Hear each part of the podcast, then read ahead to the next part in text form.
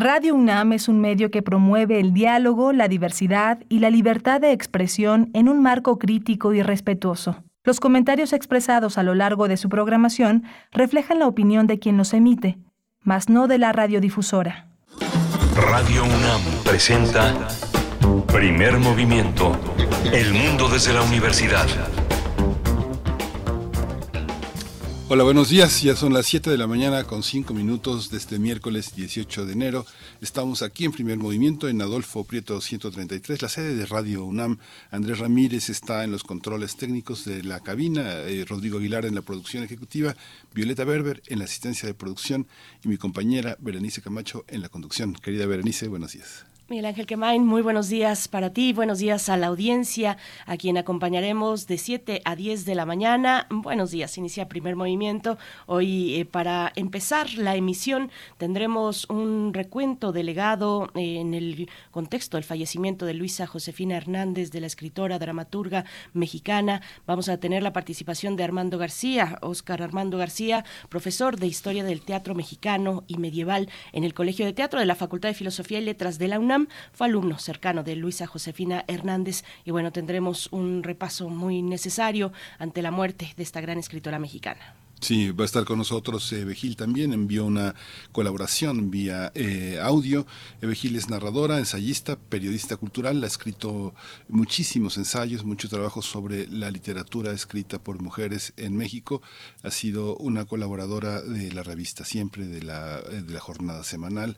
Es una, es una mujer incansable, una gran escritora estará con nosotros en una participación que, ha enviado previamente para hablar del legado de Luisa Josefina Hernández y tendremos también hoy un estreno, un estreno, una nueva sección quincenal a cargo de Cintia García Leiva, directora de Casa del Lago. Esta sección que se llama Sesión de Escucha, así la hemos titulado, y en ella vamos pues a explorar algunas aristas del sonido, de lo sonoro, de la escucha, del silencio y mucho más. Así es que estaremos con Cintia García Leiva a partir de este día miércoles, cada 15 días, eh, en una sesión de escucha. Y hoy hablaremos de el silencio y la pausa, los dos temas que inauguran este segmento, eh, pues dos temas en el contexto presente muy interesante que nos ha de compartir Cintia García Leiva esta mañana. Sí, vamos a tener también el seminario Las crisis de la biodiversidad de la Coordinación Universitaria para la Sustentabilidad de la UNAM. Vamos a conversar con la doctora Patricia Balvanera, ella es investigadora en el Instituto de Investigaciones en Ecosistemas y Sustentabilidad de la UNAM. En nuestra nota internacional, necesario seguimiento a el conflicto en Ucrania, lo que ocurre en Ucrania, el pues eh, el balance de esta situación, la proyección hacia el año que empieza. Vamos a tener los detalles con Luis Guacuja. El doctor Luis Guacuja es responsable del programa de estudios sobre la Unión Europea del posgrado de la UNAM. Vamos a tener la poesía necesaria al filo de las 9 de la mañana en la voz y en la selección musical de Berenice Camacho. Con mucho gusto les voy a compartir un poco de poesía y en la mesa del día hablaremos del plan Sonora. El plan Sonora, las energías renovables y bueno, esta idea de convertir a Sonora en un complejo pues industrial que incluya generación de energía solar, eh, explotación de litio para la producción de baterías, en fin, también la producción, impulsar eh, todavía más la producción de, automóviles. Vamos a conversar eh, y tener los detalles, el balance que nos ofrezca el doctor Luca Ferrari, doctor en ciencias de la Tierra, especializado en temáticas energética, investigador titular C del Instituto de Geociencias de la UNAM en su campus Juriquilla. Vamos a finalizar esta edición de primer movimiento con el crisol de la química. Este día el tema es el ácido nítrico y el trabajo codo a codo. Es el título que propone el doctor Plinio Sosa, académico de tiempo completo en la Facultad de Química. Está dedicado a la docencia, a la, divulgación de la química. Así que bueno, quédese. Quédense aquí en primer movimiento, ya vieron contenidos pues diversos, variados y vamos a acompañarles en esta mañana y ustedes pueden enviar también sus comentarios, ya lo saben, arroba Movimiento en Twitter, primer movimiento UNAM en Facebook. Vamos con música a cargo de La Garfield, esta canción que se titula Salvaje.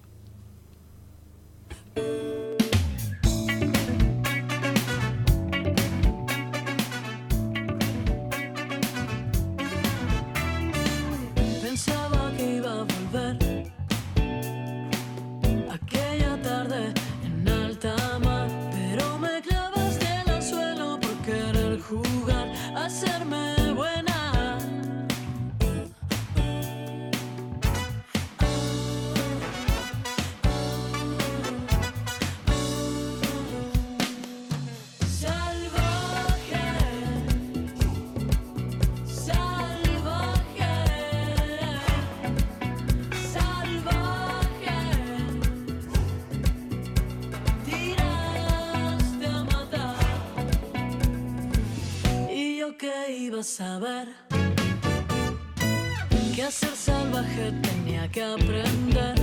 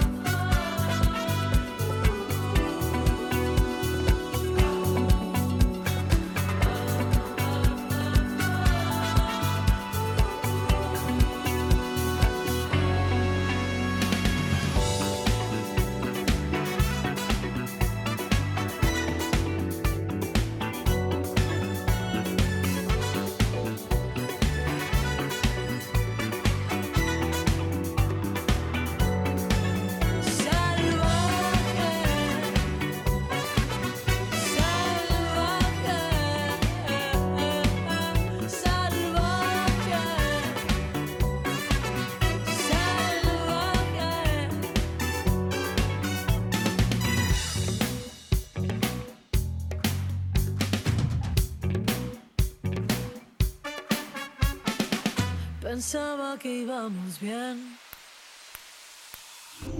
Primer movimiento. Hacemos comunidad con tus postales sonoras. Envíalas a primermovimientounam.gmail.com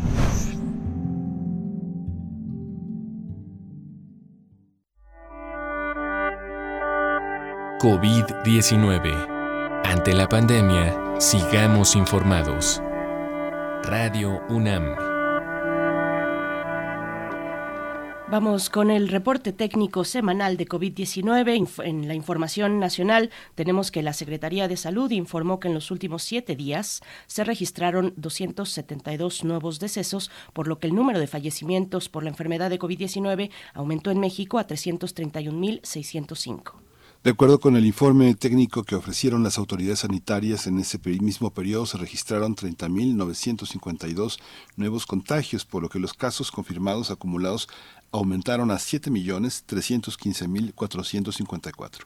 En información internacional, la Organización Mundial de la Salud recomendó a China realizar un seguimiento del exceso de mortalidad por COVID-19 para tener una idea más completa del impacto del incremento de casos en ese país. El gobierno chino informó el pasado fin de semana que casi 60.000 infectados con SARS-CoV-2 habían fallecido en sus hospitales desde que abandonó su política cero COVID el mes pasado. En información de la UNAM, la Comisión Especial para la Atención de la Emergencia por Coronavirus de esta Casa de Estudios reiteró sus recomendaciones generales ante la situación actual de la temporada de invierno y las enfermedades respiratorias agudas. A través de un comunicado pidió mantener el uso correcto de cubrebocas en lugares cerrados, sobre todo en aquellos donde no hay una ventilación adecuada y se comparta el espacio con otras personas.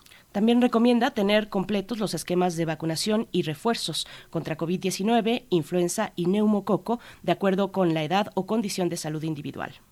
Procurar la ventilación de lugares cerrados, una adecuada higiene de manos y ante la presencia de síntomas de enfermedad respiratoria, extremar precauciones para prevenir contagios.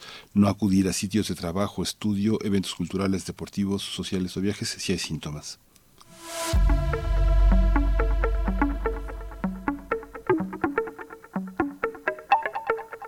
Recomendaciones culturales. El antiguo Colegio de San Ildefonso invita a la conferencia titulada La inocencia terrorista, a cargo de Ángel Aurelio González Amosorrutia, quien abordará la historia y las características artísticas de la pieza que lleva este nombre, que pertenece al mural Las revoluciones y los elementos de la Biblioteca Miguel Lerdo de Tejada, así como el simbolismo que el maestro Vladi incorporó en esta obra.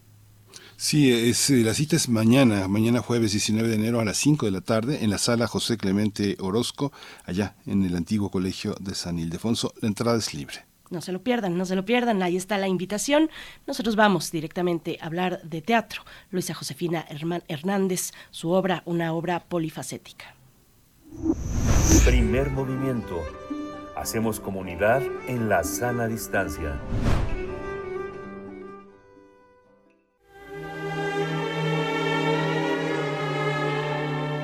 Teatro, teatro, teatro. Corre el telón y disfruta de la función. La escritora más importante de César Juan llegó a nombrársele a Luisa Josefina Hernández, nacida en la Ciudad de México el 2 de noviembre de 1928, destacada en cada género abordado, dramaturgia, novela, ensayo, en ese orden, es sin duda la más prolífica autora mexicana de las décadas de los 60, 70 y 80. Así la define la escritora mexicana Eve Gil, a Luisa Josefina Hernández, a quien dedicamos parte de esta edición a propósito de su fallecimiento este 16 de enero a la edad de 95 años. Luisa Josefina Hernández fue una de las mujeres más sobresalientes del teatro mexicano. El año pasado, la Compañía Nacional de Teatro, junto con la Secretaría de Cultura del Estado de Campeche, le rindió un homenaje con la puesta en escena de seis de sus obras, con el título Los Grandes Muertos, bajo la dirección de José Caballero y desde 2018 están disponibles en el canal de descarga Cultura UNAM. Ricas y variadas anécdotas nos la pintan de cuerpo entero como una mujer fuerte y apasionada de su trabajo, de la vida, pero a fin de cuentas nos resulta inasible, enigmática, absoluta dueña de sus secretos. Si bien se ha manifestado sumamente crítica con la visión del feminismo en su país, afirmaría que ninguna autora mexicana de su generación es más feminista, o mejor, con una percepción tan afinada del feminismo. Bueno, pues hoy vamos a conversar sobre su narrativa, sus empeños como dramaturga, traductora, maestra de generaciones de universitarios que durante décadas la escucharon y siguieron eh, en su enorme ejemplo. Y le damos la bienvenida esta mañana a Óscar Armando García, uno de los profesores, eh, profesor de Historia del Teatro Mexicano en el Colegio de Teatro de la Facultad de Filosofía y Letras de la UNAM y uno de los formadores fundamentales de varias generaciones de universitarios. Muchas gracias, Óscar Armando García, por estar esta mañana. Hola, Berenice, qué, qué gusto estar con ustedes, Miguel Ángel. Gracias, Oscar Armando. Fíjate que vamos a dar paso antes de los comentarios para que escuches eh, la reflexión que nos ha enviado Eve Gil a primer movimiento sobre Luisa Josefina Hernández. Vamos a escucharla y regresamos a conversar, ¿sale? Adelante. Gracias.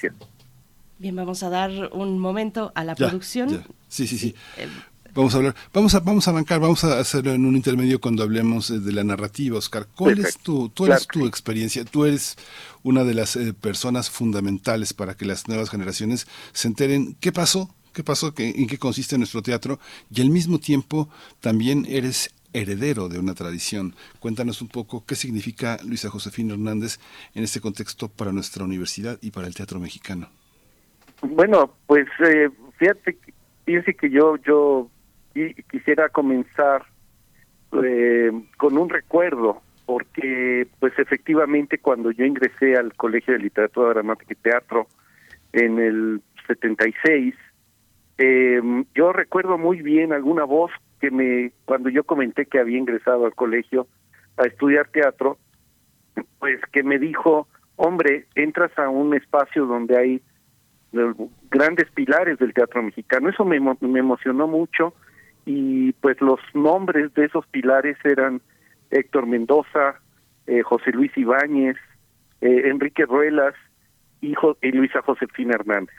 Entonces, pues ya se imaginarán, pues ante ante ese aviso, pues ingresar a, a los cursos de estos de estos grandes profesores, pues fue de una enorme emoción y mm, que efectivamente cuando más o menos en el cuarto semestre ingresé al al a, a la- a los- al curso de, de la maestra pues sí me encontré a una a una mujer para empezar muy muy guapa eh, muy eh, muy atractiva eh, pero además con un con una con una energía y una luz sorprendente en su en su manera de exponer, en su manera de hablar y sobre todo creo que el gran legado que tenemos de ella como, maestra pues era su su gran elocuencia y su gran erudición en, en lo que ella trataba.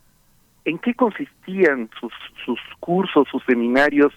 Bueno, justamente en proporcionarnos un sistema de análisis literario y sobre todo dramático en el, en lo- en el caso específico del teatro para poder comprender estructuralmente las obras eh, y pero poder este, comprender también el alma de esas de esas obras desde la perspectiva del dramaturgo desde la drama- desde la perspectiva de aquel que había diseñado los textos para ser representados en escena o tal vez eh, los vestigios que nosotros teníamos de diferentes obras pues cómo pudieron haber sido desarrolladas para la escena. Ese, ese en gran en gran medida podría sintetizar el enorme el enorme trabajo.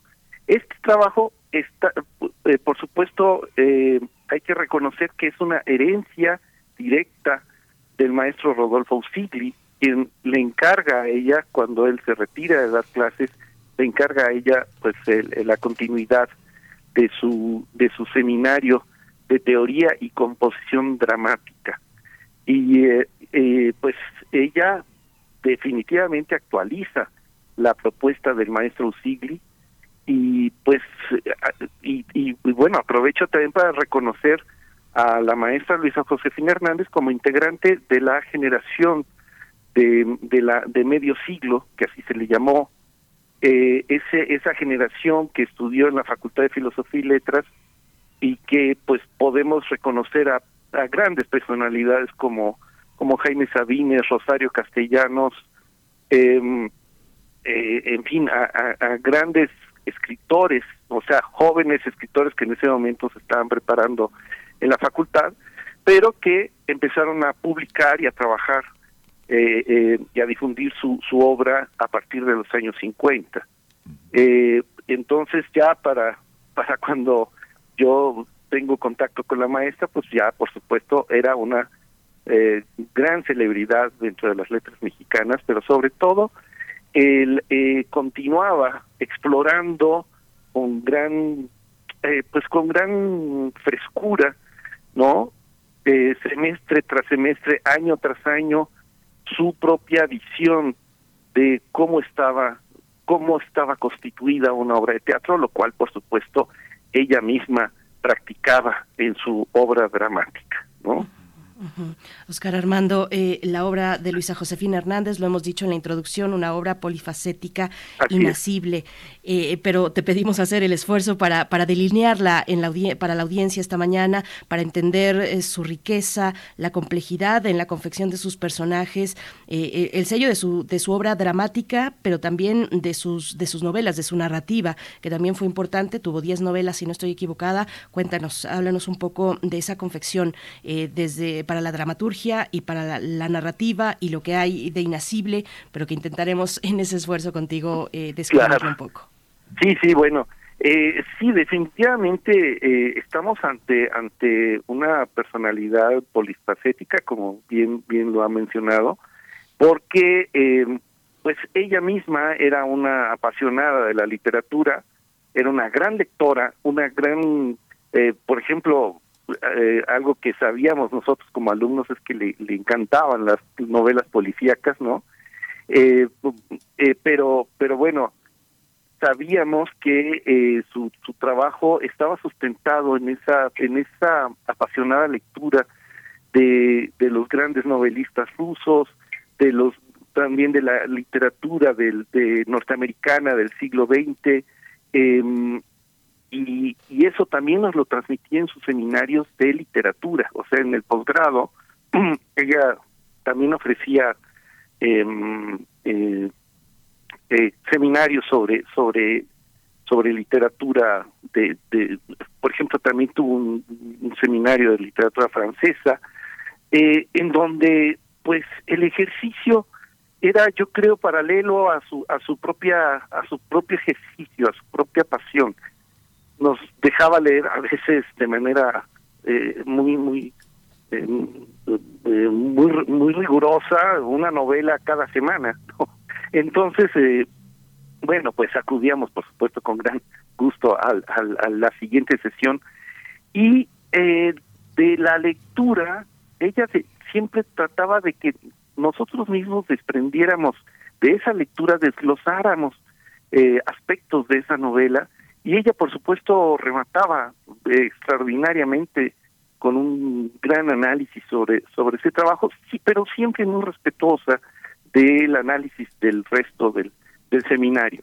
Eh, evoco esto porque definitivamente su obra eh, literaria pues eh, no no no deja de tener esos eh, entresijos no de, de la literatura que ella que ella apasionadamente leía entonces eh, por supuesto que hay que reconocer que estamos ante alguien que trabajó para el lector pero también trabajó para la escena eh, de manera muy lúcida y, y que claro en el momento en que ella escribe pues va a tener una una inmersión y una una aportación con respecto al propio realismo. Ella era una gran preocupada, siempre se preocupó por por por preguntarse si había en el reali si en, en el realismo que toda que, que ella que ella vive como escritora sería una un realismo caduco, pero pero pues no, o sea, ella más bien mantenía la idea de que en realidad el realismo era, era un material eh, muy muy válido para continuar eh, expresando eh, sobre todo eh, eh, pues elementos elementos del, del, del, de la persona del personaje. Era una por supuesto atendía muy muy muy bien muy claramente al personaje femenino. Nos en su en su novela el, el, la mujer será pues eje fundamental de la expresión de los sentimientos de, de una de una mujer que en los años 50, en los años 60 o en los años 70 pues eh, eh, convive no con un sistema eh, absolutamente patriarcal pero que que, que Luisa Josefina supo eh, desglosar de manera extraordinaria pues el destino de estas mujeres. Y algo que también va a estar presente en toda su obra pues es que a partir de particularidades va a generar pensamientos universales, o sea, como, como lo hace un gran escritor. Sí, es muy, muy, muy interesante porque también a partir de ella, Oscar, este, se genera, se genera también eh, a lo largo de los talleres eh, fuera de la, del, ámbito académico una necesidad de, de, de, trabajar la estructura dramática.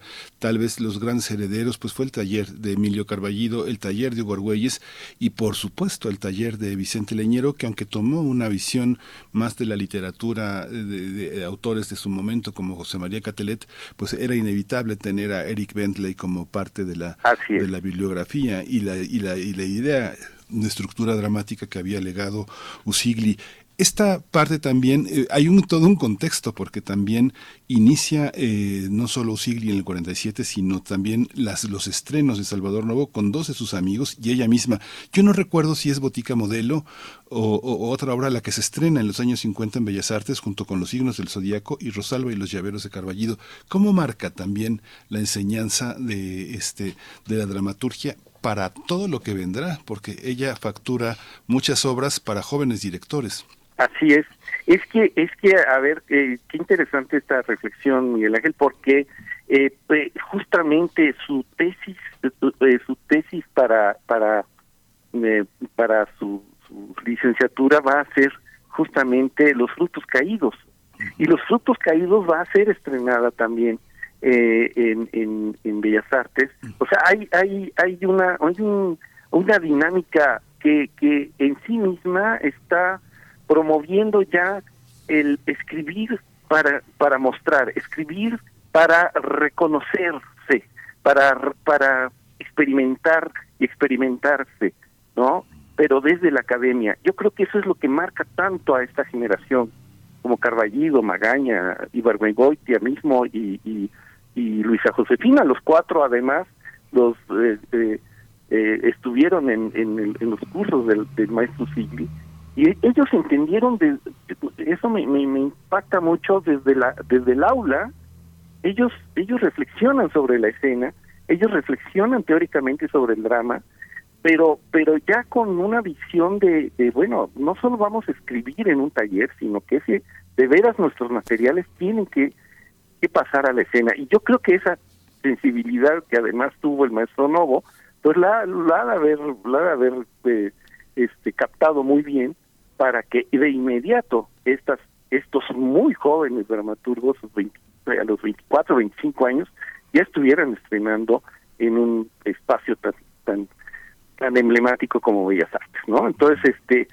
y por otra parte, ellos mismos, pero sobre todo Carballido, eh, Luisa y, y, posteriormente Argüelles y, y Leñero, pues se encargan justamente de continuar con este ejercicio, no no para hacer eh, una una publicación, ¿no? Yo creo que nunca nunca comprendieron sus talleres para generar una publicación, sino para para una para un eh, para un montaje escénico lo más pronto posible, ¿no? Ujú.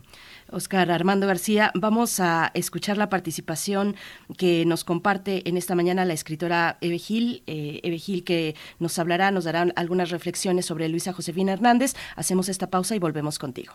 Claro que sí, bueno, gracias. voy a empezar por decir algo que podría parecer demasiado obvio y que se ha dicho no solamente de Luisa Josefina Hernández, sino de, de muchísimas autoras contemporáneas de ella, y es que nunca se le, se le dio eh, el reconocimiento que merecía empezando por el hecho de que es una autora que abordaba muchísimos géneros. Yo creo que escribió en todos los géneros literarios, em, aunque se le conoce más eh, como dramaturga y como novelista. Y bueno, yo la he estudiado en, estos géneros en particular y sí es este su escritura era realmente poderosa, potente, original. eh, es de lo mejor que se ha mm, manufacturado en la literatura mexicana de todos los tiempos. Y bueno, en tiempos recientes yo he estado estudiando mucho la obra de, de Luisa Josefina eh, por cuestiones de un libro que estoy trabajando, eh, en donde hablo de varias autoras latinoamericanas que han sido soslayadas, ignoradas, que no recibieron el reconocimiento debido cuando estaban vivas, algunas todavía están, están vivas y sí, sí han recibido cierto reconocimiento, pero no, no el suficiente. Y bueno, este, para esto yo las estudio de manera muy profunda, no me limito a estudiar su obra, me limito también, bueno, también es, también estudio sus biografías. Y un detalle que llamó poderosamente mi atención de Luisa Josefina es la forma, el, el- la forma en la que ella utilizaba el tiempo, eh, que se imponía horarios para escribir de determinados horarios de una hora a cierta hora escribía una novela. En otro horario escribía una obra de teatro. Eh, Después iba a dar clases y por las noches iba a dirigir una obra, a ensayar con sus actores. Es, es una cosa, pues podríamos decir, de un caso de hiperactividad, pero no en su, en su acepción patológica, sino en la acepción más amorosa que puede existir. Eh, si a eso le agregamos que era madre de familia, que tuvo varios hijos, varios nietos y que fue una madre muy dedicada, pues eh, ella es un ejemplo a seguir. Personalmente, cuando siento que me estoy quebrando por la falta de tiempo para hacer tantas cosas, o que me digo, quisiera escribir dos libros al mismo tiempo, pero esto es imposible, inmediatamente me viene a la mente Luisa Josefina. Ella ha sido, en ese sentido, ha sido una gran inspiración para mí. em, eh, me ha hecho ver que todo es posible, que no hay nada que no se pueda hacer sin el amor, el empeño suficiente. Y pues eh, lo único que lamento es no haberla conocido en vida. Hice el, in- el intento por acercarme a ella, pero no fue posible. Y bueno, pues eh, ahora lo que toca hacer son dos cosas. La primera, pues eh, promover y difundir su obra lo más posible, que se estudie más y pues eh, hablaré por otra autora que también es contemporánea de Luisa Josefina, que, que todavía está con nosotros y, y en la que deberíamos pensar un poquito más también, que también amerita eh, un estudio más profundo de su obra, que es Marcela del Río. Es una autora, ella eh, eh, principalmente novelista, también escribió obras de teatro, bueno, escribe, escri- he escrito obras de teatro, pero eh, en cuestión novelística ha escrito eh, desde novela política, ciencia ficción, novela policíaca. Creo que ahora que se nos fue Luisa, pues nos queda Marcela y, y pues hay que cuidarla mucho y hay que hacerla sentir amada. eh, ahorita que la tenemos presente y no estar después llorando como en este momento. Muchos estamos llorando a Luisa Josefina, que sí, eh, aunque era de edad avanzada, eh, por lo que me han contado, todavía seguía produciendo y todavía seguía escribiendo. Y, y pues era una persona que pudo haber vivido tal vez hasta después de los 100 años. Eh, tal era su ímpetu, su carácter, sus ganas de hacer las cosas. Entonces, pues, eh, que en paz descanse Luisa Josefina Hernández y pues ahora nos toca eh, darle a su obra la proyección que merece. Muchas gracias.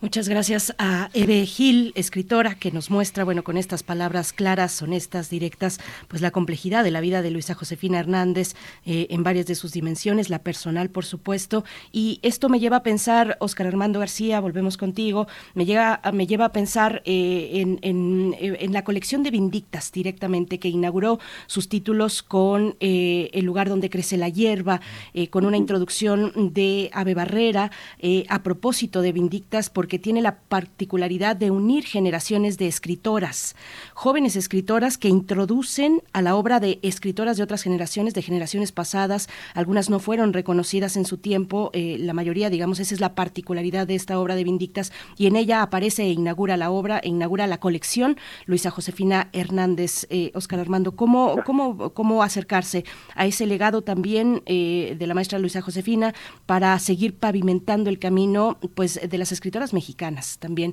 de encontrar el peso que tienen en la historia de la, de la literatura nacional. Así es.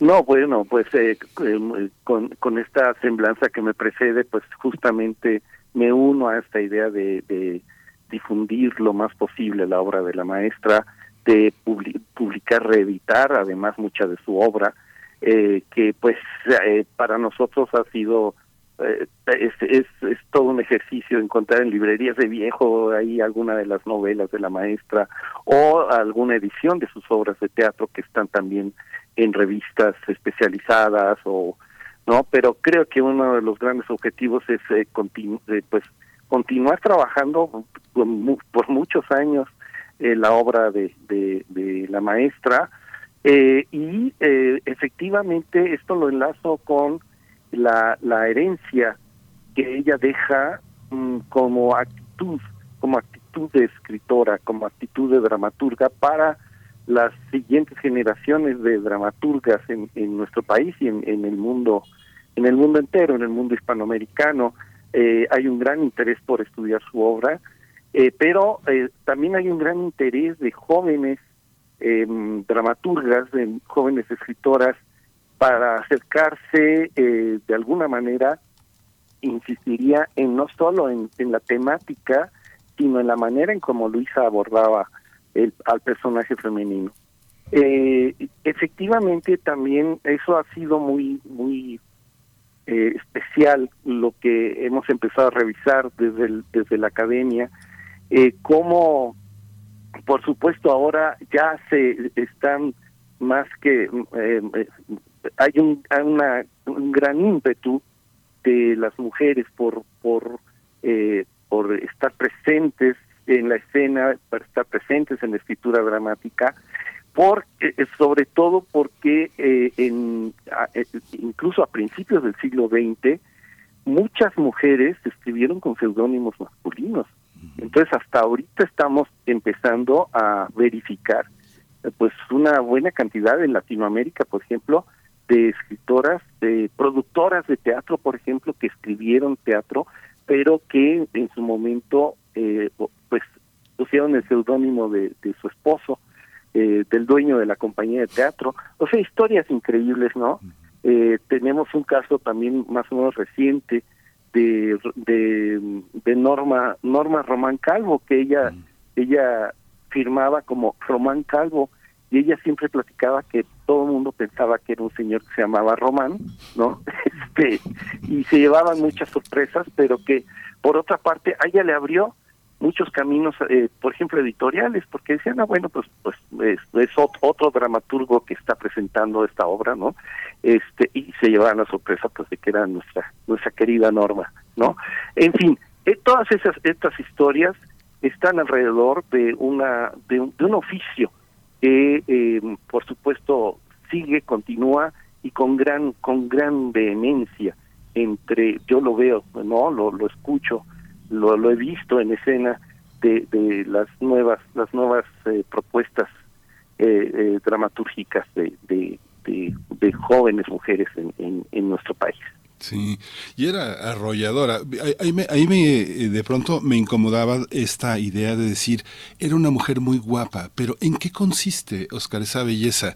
Yo creo, yo creo que era muy fuerte de verla llegar con esos jeans sin cinturón o con esos mayones y esas blusas ceñidas, como, como, como estaba Marceline Loridán, por ejemplo, en la crónica de un verano de la película de Jean Rouch y de Edgar Morin, eh, todas las mujeres que están en el cine de Romer, de Godard, eh, de Truffaut, yo creo que es ella la que representaba esa enorme belleza y esa independencia, esa mujer con una voz propia capaz de enfrentarse a un auditorio heterodoxo, porque puede, puede sonar muy superficial si uno dice, ay, qué bella era, pero es esa fuerza de la Nouvelle Vague que nos da esa mujer que se sienta en medio de una multitud a hablar y hablar con una cultura y una erudición como la que describes, Oscar, ¿no?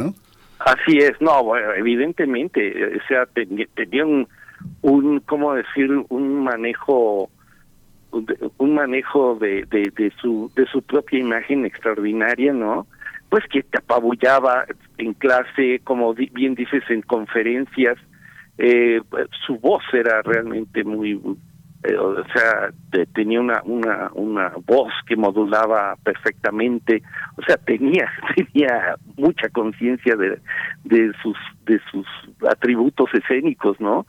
Eh, y, y que los manejaba muy bien, pues para cautivar. O sea, ¿qué, qué si no es un, una buena profesora o un buen profesor, sino alguien que cautiva y a través de esa, de ese, de ese elemento, pues transmitir, transmitir eso que ella sabía.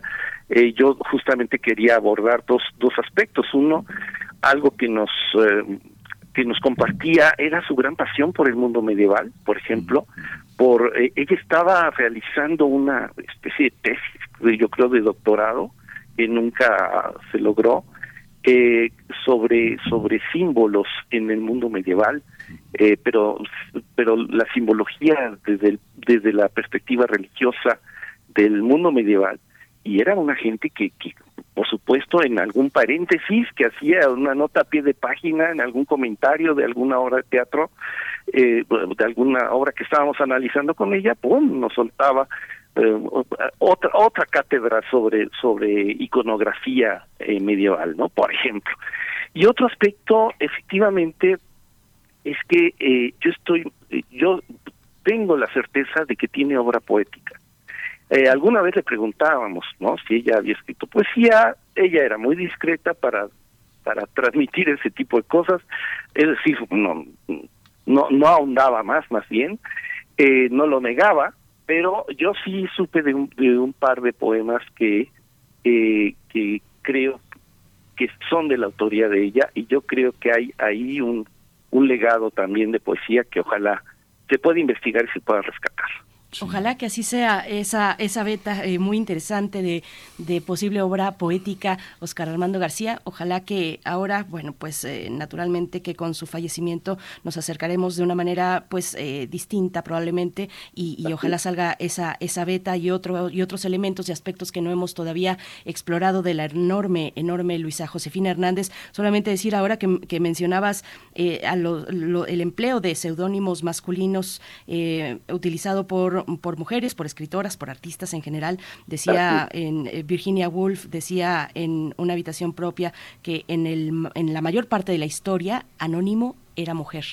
Bueno, pues con eso, con eso te despedimos, Oscar Armando García. No, pues muchas gracias. Muchas gracias a ti por darnos esta retrospectiva y bueno, pues eh, a seguir leyendo y disfrutando de la obra de esta gran mujer, una presencia arrolladora, una inteligencia extraordinaria, sensible. Muchas gracias, Oscar Armando García. No, a ustedes y aprovecho también pues para enviarle un gran, gran abrazo, un cariñoso abrazo a sus hijos, a los que conozco bien y eh, sobre todo a Mercedes, a Lorenzo, a Santiago, les mando un gran, gran abrazo, también a Luisa eh, pues, en fin, eh, pues todo mi cariño y pues como bien dices, a seguir difundiendo y leyendo su obra. Sí, gracias Oscar Armando.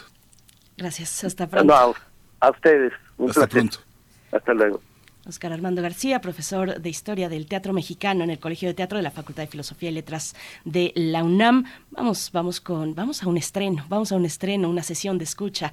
Vamos a ver de qué se trata. Cintia García Leiva, presente en este espacio. Primer movimiento. Hacemos comunidad con tus postales sonoras. Envíalas a primermovimientounam.gmail.com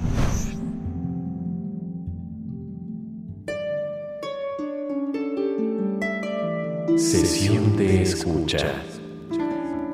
Entre el sonido y el silencio.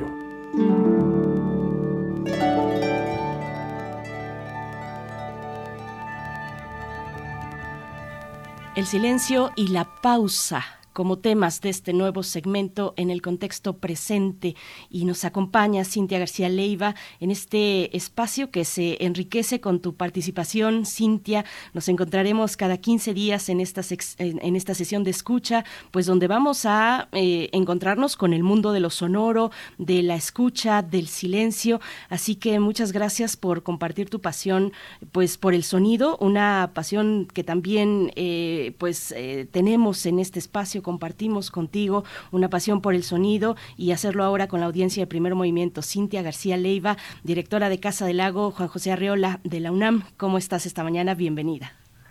Querida Berenice, qué gustazo, pues contenta, eh, honradísima de, de esta invitación, de poder tomarme, pues como decía por ahí en, en otro espacio, a lo que tú y Miguel Ángel nos entregan cada mañana. La verdad es que feliz, feliz de eh, poder aportar en unos minutitos a lo que ya hacen ustedes y a que la audiencia pues se integre también a estos temas y a poder pensar pues efectivamente en, temas sonoros eh, que vinculan el espectro musical, pero también hoy tan relevante el espectro de lo político desde ahí, desde, desde la pausa, desde la respiración, eh, desde la calma que tanta falta nos hace. Así que feliz, honradísima y de nuevo pues muy agradecida con ustedes.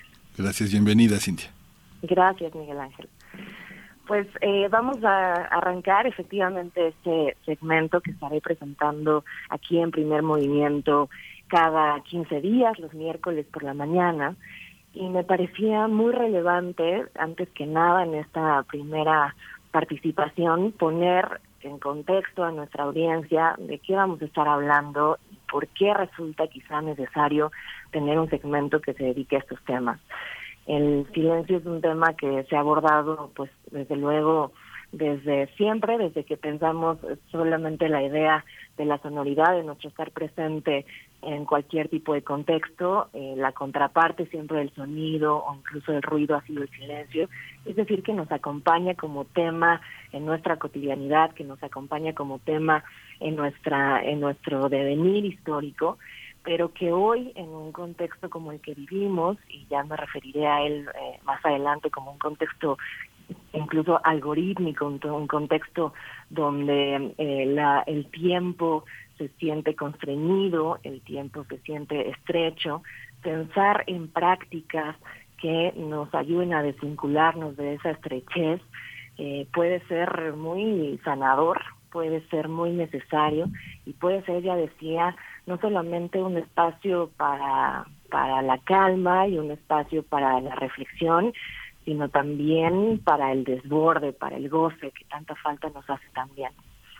Eh, propuso entonces para este segmento ir pensando programa con programa o sección por sección en distintas apuestas que pueden ser desde la música, por supuesto tenemos casos casi infinitos de prácticas musicales y sonoras que se han dedicado históricamente a repensar el propio silencio en el espectro musical, pero también hablaremos de textos literarios, también hablaremos de textos filosóficos y por supuesto de prácticas políticas que pueden estarse vinculando con estos temas.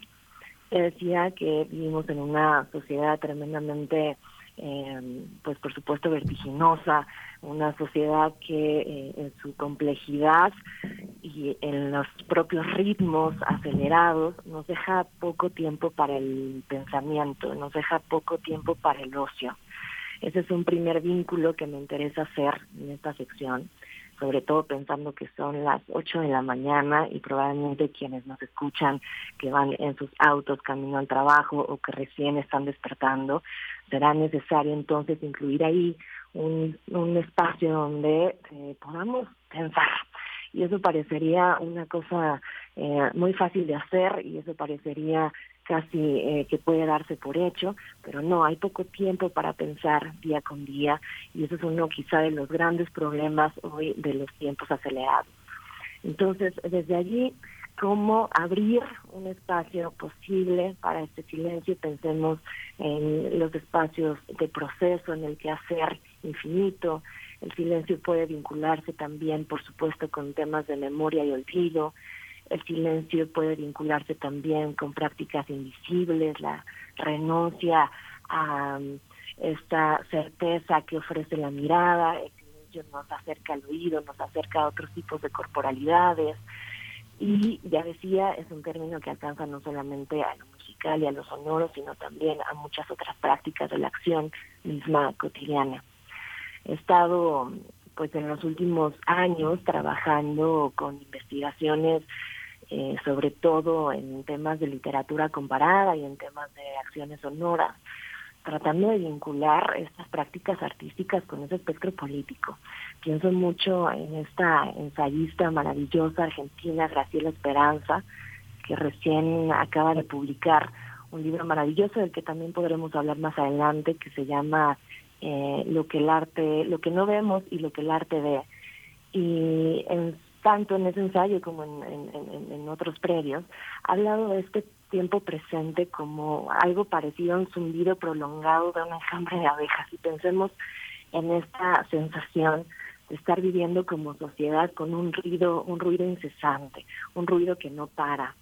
Desde ese sentido, cómo abrir huecos, cómo abrir espacios para el silencio entonces se vuelve fundamental pienso también como otra referencia, además de la maravillosa Graciela Esperanza, en otro ensayista, filósofo crucial, a mi parecer, en los tiempos que vivimos, que es el italiano Franco Bifo Berardi. Franco Bifo Berardi, además de estar pensando eh, diversos contextos políticos y sobre todo la idea de la revuelta, ha escrito hace un par de años y me parece que en el contexto eh, del confinamiento recién comenzado a nivel mundial, escribió un texto maravilloso que se llama Respirar, Caos y Poesía, que pueden encontrar eh, en línea, además de encontrarlo de manera impresa. Y en este texto, Caos y Poesía, lo que nos propone Franco Bifo Berardi es imaginar, ligado al silencio, un tiempo de la respiración lo que hace Franco Bifo Berardi es contraponer el tiempo de las máquinas, que es el tiempo propio que vivimos, el tiempo de la digitalidad, el tiempo, este ritmo impuesto eh, por la propia máquina y casi que parecería que ya no podemos contratar, eh, contratar, con el tiempo extendido de otras prácticas. Y él pone la poesía como la posibilidad de desbordar este tiempo. Entonces contrapone de una manera pues muy hábil como siempre en su escritura, una manera muy abierta, un tiempo to- todavía muy humano, que es el tiempo de la poesía, el tiempo de la creación, el tiempo del baile, como un espacio que nos permite todavía abrirnos a otro tipo de conexiones frente al tiempo de lo que él llama el absoluto económico, el vivir para el mercado. En ese sentido, hay otra referencia aquí con Franco Bifo Berardi para imaginar que el silencio entonces de nuevo no toca nada más al sonido, no toca nada más a la música, sino que toca nuestra forma de vida, nuestra forma de imaginar. Y de ese mismo referente de Franco Bifo Berardi tomo también un tema crucial que estaremos revisando en los segmentos posibles que tengo el gran honor de poder presentar aquí con ustedes, pues el tema de la respiración. Eh, antes que nada, este llamado a respirar como una acción política que se vincula también, por ejemplo, con la idea de inspirar, inspirar como motivar, contemplar una manera de seguir manteniendo la imaginación activa y también de soltar. Estos, estos eh, juegos de palabras que hace el mismo Hijo Berardi en términos de respiración, inspiración, expiración, tienen que ver otra vez con regresar al cuerpo. En, en ese sentido pensaremos también diferencias, vamos a estar hablando y ahí yo le agradezco muchísimo a Berenice Camacho que me haya también ofrecido la posibilidad de hablar de temas de digitalidad vinculado con esto. Vamos a estar hablando de prácticas algorítmicas en relación con eh, la gestión cultural, vamos a estar hablando de temporalidades en relación con eh, filosofías contemporáneas, vamos a estar hablando eh, de decoramientos, de prácticas incluso de activismo que están buscando espacios de respiración. Eh, pienso en este eh, colectivo bellísimo que se llama The Ministry y que llama a la sociedad a descansar y a respirar y a dormir. Pienso, por supuesto, en un montón de prácticas, tanto del siglo XX como del XXI, que han estado eh, llamando a este silencio y a esta contemplación. Artistas y escritoras mexicanas como Verónica Gerber Bisechi, eh, escritores como Pablo Duarte, pero también eh, artistas internacionales como John Cage y lo que hizo con la maravillosa partitura 433, Alvin Lucier, en fin, el panorama realmente, entre más lo vamos pensando, se va abriendo eh, muchísimo y espero eso, que podamos ir compartiendo, que también la audiencia, si es de su interés, pueda mandarme recomendaciones que toquen estos temas en artes visuales, en artes musicales, en artes cinematográficas, por supuesto, y al final de la sección estaremos poniendo una un track, eh, no silencioso porque serían muchos minutos en silencio al aire y eso no conviene, pero sí tracks, digamos, de, de también para aprovechar eso, para poner música que nos que nos lleva a esa respiración, que nos lleva a ese espacio abierto, que nos lleva a esa calma. Y ese es el caso de eh, track que vamos a elegir hoy antes de, mm, más bien, perdón, después de, de conversar quizá un par de minutos con Berenice y con Miguel Ángel, lo que vamos a escuchar hoy es de una maravillosa eh, compositora, multiinstrumentista, eh, jazzista, Alice Coltrane, en una colaboración con otro fundamental que es Farwa Sanders. Y ya escucharán en unos momentos más el track Shiva Loca, eh, que viene en un álbum también crucial para la historia del jazz y este jazz que se vincula también con una revolución espiritual a mediados del siglo XX, un poquito más adelante, que es eh, la jornada en Sachitadanga de 1971. Pero antes, no sé, querida Berenice, querido Miguel Ángel, si comentamos un momentito al respecto. Pues, Estamos al filo, sí, estamos mira, al filo del tiempo, pero vamos a hacerlo para una próxima edición. Vamos a escuchar la propuesta y bueno, nos quedamos con eso en el tintero, Cintia. Buenísimo, estamos aquí al aire y gracias de nuevo y muchísimas gracias a la audiencia por recibirnos. Gracias, Cintia García Leiva. Eh, de nuevo, muchas gracias por esta participación que seguro nos pondrá a girar en la órbita de todos estos elementos reflexivos muy interesantes. Nos quedamos con esta propuesta sonora y vamos al corte.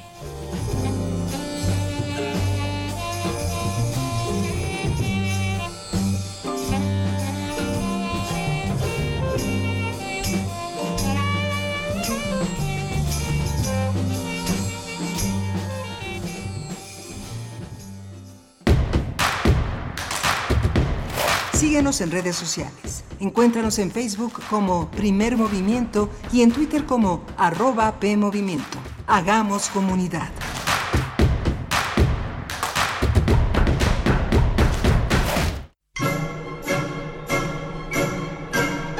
Dice el Zohar, el antiguo libro de la adivinación, que las palabras no deben caer en el vacío.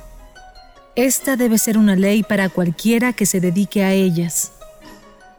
La maestra Luisa Josefina Hernández la creía cabalmente. Cada línea de los textos clásicos, de las páginas sagradas que se leían en la Facultad de Filosofía y Letras, había sido escrita por un motivo específico. Cada frase llevaría a la siguiente. Cada palabra tendría consecuencias, incluso cuando los personajes no lo sabían, incluso cuando el autor no era consciente del poder que operaba a través de él. ¿Quién sabe si la maestra sabía, por ejemplo, que aun cuando pisó la facultad por primera vez para estudiar letras inglesas, encontraría su verdadero destino estudiando textos teatrales, o que compartiría el salón con Jorge Ibargüengoitia y Emilio Carballido, todos bajo la tutela del genio de Rodolfo Usigli. Quizá tampoco sabía que sería tan sobresaliente en la materia de análisis dramático que el mismo Usigli la dejaría a cargo de ella. Y no podía imaginar todas las generaciones de estudiantes de teatro que se formarían con su teoría de análisis. Pero de acuerdo a esta teoría, ella misma hubiera dicho que sí lo sabía, pero no era del todo consciente. Porque ninguna palabra suya, en teatro, novela o clase, cayó ni caerá nunca en el vacío. Descanse en paz. Maestra Luisa Josefina Hernández. 2 de noviembre de 1928. 16 de enero de 2023.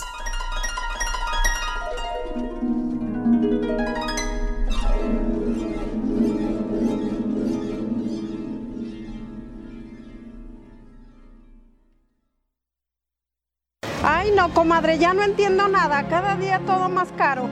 Yo sí entiendo, estamos muy mal. Todo está carísimo. Además, ya no se encuentra lo mismo que antes. En México, vivimos una crisis alimentaria. La inflación y la falta de seguridad han generado carestía de alimentos y precios altísimos. En el PRD proponemos un plan de emergencia alimentaria que garantice el acceso a los alimentos a precios justos. PRD. Raticida, gasolina, ácido sulfúrico, amoníaco, acetona. No importa qué droga química te metas, todas están hechas con veneno y de todas formas te destruyes. La sangre de las drogas nos mancha a todos. Mejor métete esto en la cabeza. Si te drogas, te dañas. Si necesitas ayuda, llama a la línea de la vida. 800-911-2000. Para vivir feliz, no necesitas meterte nada. Un libro no termina con el punto final. No es solo la escritura y la corrección. Hay mucho más que un proceso creativo o un arranque de inspiración. Las palabras encierran conocimiento y cultura, pero también gustos y texturas. Los invitamos a probar los sabores y los saberes del lenguaje. Eso, todo eso, es lo que saben las palabras. Saben las palabras, el amor por el lenguaje en todas sus presentaciones. Con Laura García, todos los lunes a las 18.30 horas, retransmisión sábados a las 17 horas, solo por Radio UNAM. Experiencia sonora.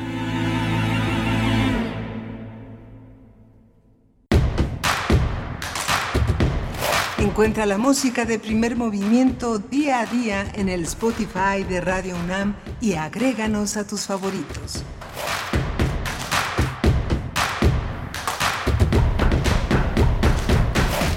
8 de la mañana con cuatro minutos. Buenos días, bienvenidos a esta emisión de miércoles 18 de enero del 2023. Estamos iniciando nuestra segunda hora de transmisión enlazados con Radio Nicolaita en el 104.3 de la FM en Morelia para enviarles saludos a todos ustedes, a la comunidad que se acerca a la Universidad Michoacana de San Nicolás de Hidalgo, a esta radio eh, Nicolaita y bueno, con el gusto de permanecer en este espacio de aquí hasta las 10 estaremos desde las 7 de la mañana venimos con temas muy interesantes en esta mañana donde se encuentra Rodrigo Aguilar en la producción ejecutiva, está Violeta Berber en la asistencia de producción, Andrés Ramírez hoy frente a la consola en los controles técnicos, Tamara Quiroz en redes sociales, Miguel Ángel Quemain en la conducción. Buenos días, Miguel Ángel. Hola, querida Berenice, buenos días a todos los que nos escuchan.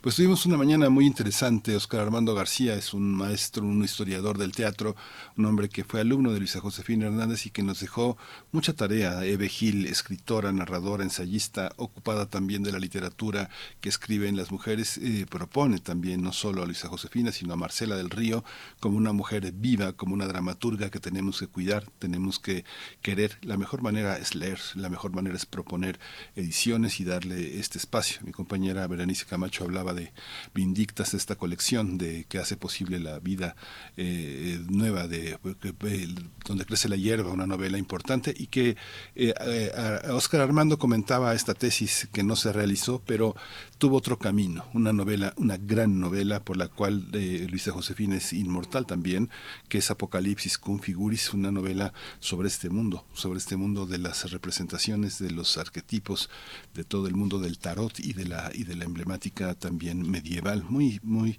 muy interesante. Pero quería, Berenice, no puedo dejar porque fíjate que no vamos a poder tocar esta semana un tema, una convocatoria que vence esta semana, que es una convocatoria para entrar a estudiar este para formarse como partera en Morada, Morada Violeta, una, una moradavioleta.org es una organización feminista de mujeres que están dedicadas a la salud sexual y reproductiva, ya tienen dos años y una carrera de cuatro años en la que una mujer a partir del primero de marzo podrá entrar a formarse durante cuatro años como partera. Los requisitos pues son, son muy, muy sencillos, son muy sencillos. Este, eh, entre los requisitos está un compromiso con la salud de las mujeres, compromiso con la partería mexicana y capacidad de transformación personal, nada menos. Así que bueno, este moradavioleta.org están ahí, eh, este, van a encontrar muchas cosas, vacunas, eh, eh, registros de análisis para enfermedades de transmisión sexual, una, una comunidad feminista, feminista de mujeres para mujeres muy interesante en materia de salud, Berenice. Sí, Miguel Ángel, eh, pues por fortuna la partería eh, es una práctica que va adquiriendo reconocimiento, eh, no sin el esfuerzo de muchas mujeres, de muchas comunidades y de redes de mujeres que desde hace tantísimo tiempo pues vienen asistiendo así a otras a otras mujeres. Es una buena oportunidad. qué bueno, que es qué bueno que estamos en ese panorama avanzando en esos en esos temas, en esos términos importantes para reconocer el trabajo de, de estas mujeres, de las mujeres parteras en nuestro país. Así es que, Sí. pues buena esa, esa invitación, eh, esa mm, convocatoria que está abierta, Miguel Ángel, y que nos comentas ahora. Sí, vence el 22, vence el 22, así que hay que apurarse. Y va a encontrar, van a encontrar mujeres que busquen trabajo. Hay algunas vacantes en este momento y una vacante de administración del espacio. Este es un espacio muy generoso, muy muy importante, muy comunicado. Está en la Ciudad de México, nada más, desgraciadamente, pero con que sea aquí también es un espacio fundamental. Sí, que poco a poco se vayan reproduciendo esos espacios hacia el largo y ancho de la República Mexicana, donde hay una gran riqueza, hay una gran riqueza de la práctica de la partería en, mm, pues, en varios estados de nuestro país. Pues bueno, es una buena noticia, cercana a la fecha, 22 de enero, eh, la fecha de cierre de esta convocatoria que nos comentas, Miguel Ángel, muy interesante. Y bueno, solamente eh, eh, comentar eh, también hacia el cierre de la hora anterior que tuvimos la participación, la primera participación, la primera colaboración de Cintia García Leiva, directora de Casa del Lago de la UNAM, eh, en estas sesiones de escucha que tendrán lugar cada 15 días en miércoles. En esta ocasión, hablando ella pues de lo que va a significar, de lo que va, de los contenidos de esta participación, hablaba del silencio y de la pausa como prácticas políticas. eh, eh, me pareció muy, muy interesante llamar a- al sonido dentro del espectro político o el espectro político de lo sonoro, porque bueno, desafortunadamente casi siempre asociamos vinculamos lo político con aquello que pues ocurre en las esferas de la política profesional, de los partidos políticos, de los grupos de poder, en fin, eh, pero, pero bueno, va a ser una oportunidad para acercarnos a otros, a otros eh, pues escenarios de lo sonoro, en este caso también eh, tocando por lo político, las posturas políticas que, que se levantan cuando uno decide de manera consciente atender el sonido y atender o buscar el silencio. Bueno, me parece que va a ser muy interesante. Cintia García Leiva nos dejó varias recomendaciones eh, de Graciela Esperanza, por ejemplo, un ensayo, también eh, Caos y Poesía de Franco Berardi. A mí me dejó pensando en Ann Carson, que tiene un ensayo muy interesante. eh, un, ens- un ensayo que de hecho está en algún sitio de la UNAM, se, los voy a, se los voy a compartir más adelante, pero es un ensayo que se llama El género del sonido. La voz como construcción social, digamos, es, eh, eh, es, la sustancia eh, que, que Ann Carson pues, aborda en este ensayo, el género del sonido. Me parece bien interesante. Son diferentes aspectos de la producción del sonido, entre ellos pues la calidad de la voz, el uso de la voz, en fin. Vamos a tener, creo que, mucho que muchas anotaciones cuando venga Cintia García Leiva con esta, con esta participación que se inaugura el día de hoy, Miguel Ángel. Sí, fue muy interesante. Es una mujer estudiosa, comprometida y bueno, con esta gran posibilidad de estar en un espacio fundacional en la UNAM y que continúa como con esa característica que es la Casa del Lago. Así es. Bueno, pues el ensayo de Ann Carson que les comento, el género del sonido, lo pueden encontrar en el periódico de poesía de literatura UNAM. Ahí en el sitio electrónico lo van a encontrar. Por si tienen algún interés en acercarse un poquito más en estos temas, nosotros vamos a tener en adelante la nota nacional. Vamos a hablar del seminario titulado La crisis de la biodiversidad, eh, un seminario de la, Co- de la COUS de la UNAM, la Coordinación Universitaria para la Sustentabilidad, y tendremos la participación de la doctora Patricia Balvanera, investigadora del Instituto de Investigaciones en Ecosistemas y Sustentabilidad de esta Casa de Estudios. Vamos a tener también el seguimiento a la guerra en Ucrania. Es algo que no para, que no para en contenidos, en relaciones. Eh, Luis Guacuja, eh, responsable del programa de estudios sobre la Unión Europea del posgrado de la UNAM, va a estar con nosotros para hablar de cómo vamos ahí.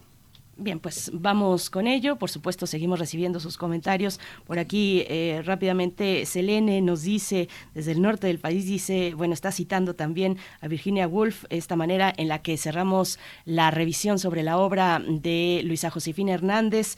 En la mayor parte de la historia, Anónimo era mujer. Dice eh, Selene, vaya manera de cerrar la charla. Muchas gracias y un abrazo para ti, Selene. Vamos ya con nuestra nota nacional. Nota Nacional. Con el objetivo de abordar sobre la urgencia y necesidad de imponer cambios radicales para detener la pérdida de biodiversidad, la UNAM, a través del Instituto de Investigaciones en Ecosistemas y Sustentabilidad, el IES, la Coordinación Universitaria para la Sustentabilidad y el Seminario Universitario de Sociedad, Medio Ambiente e Instituciones, organizaron el seminario Las Crisis de la Biodiversidad. Se trata de cinco seminarios, el primero de los cuales se realizará este miércoles 18 de enero. El día de hoy, de 10 a 12 horas, denominado La crisis de la biodiversidad y la necesidad de cambios radicales. Tendrá la participación de expertos y expertas en la materia y transmisiones en vivo a través de su canal de YouTube. Las siguientes mesas se van a realizar a partir del 1 de febrero con el tema de valores y visiones sobre la biodiversidad y para el 15 de febrero se va a tener, va- vamos a tener también otra mesa para ver qué es las implicaciones para México de la pérdida de la biodiversidad.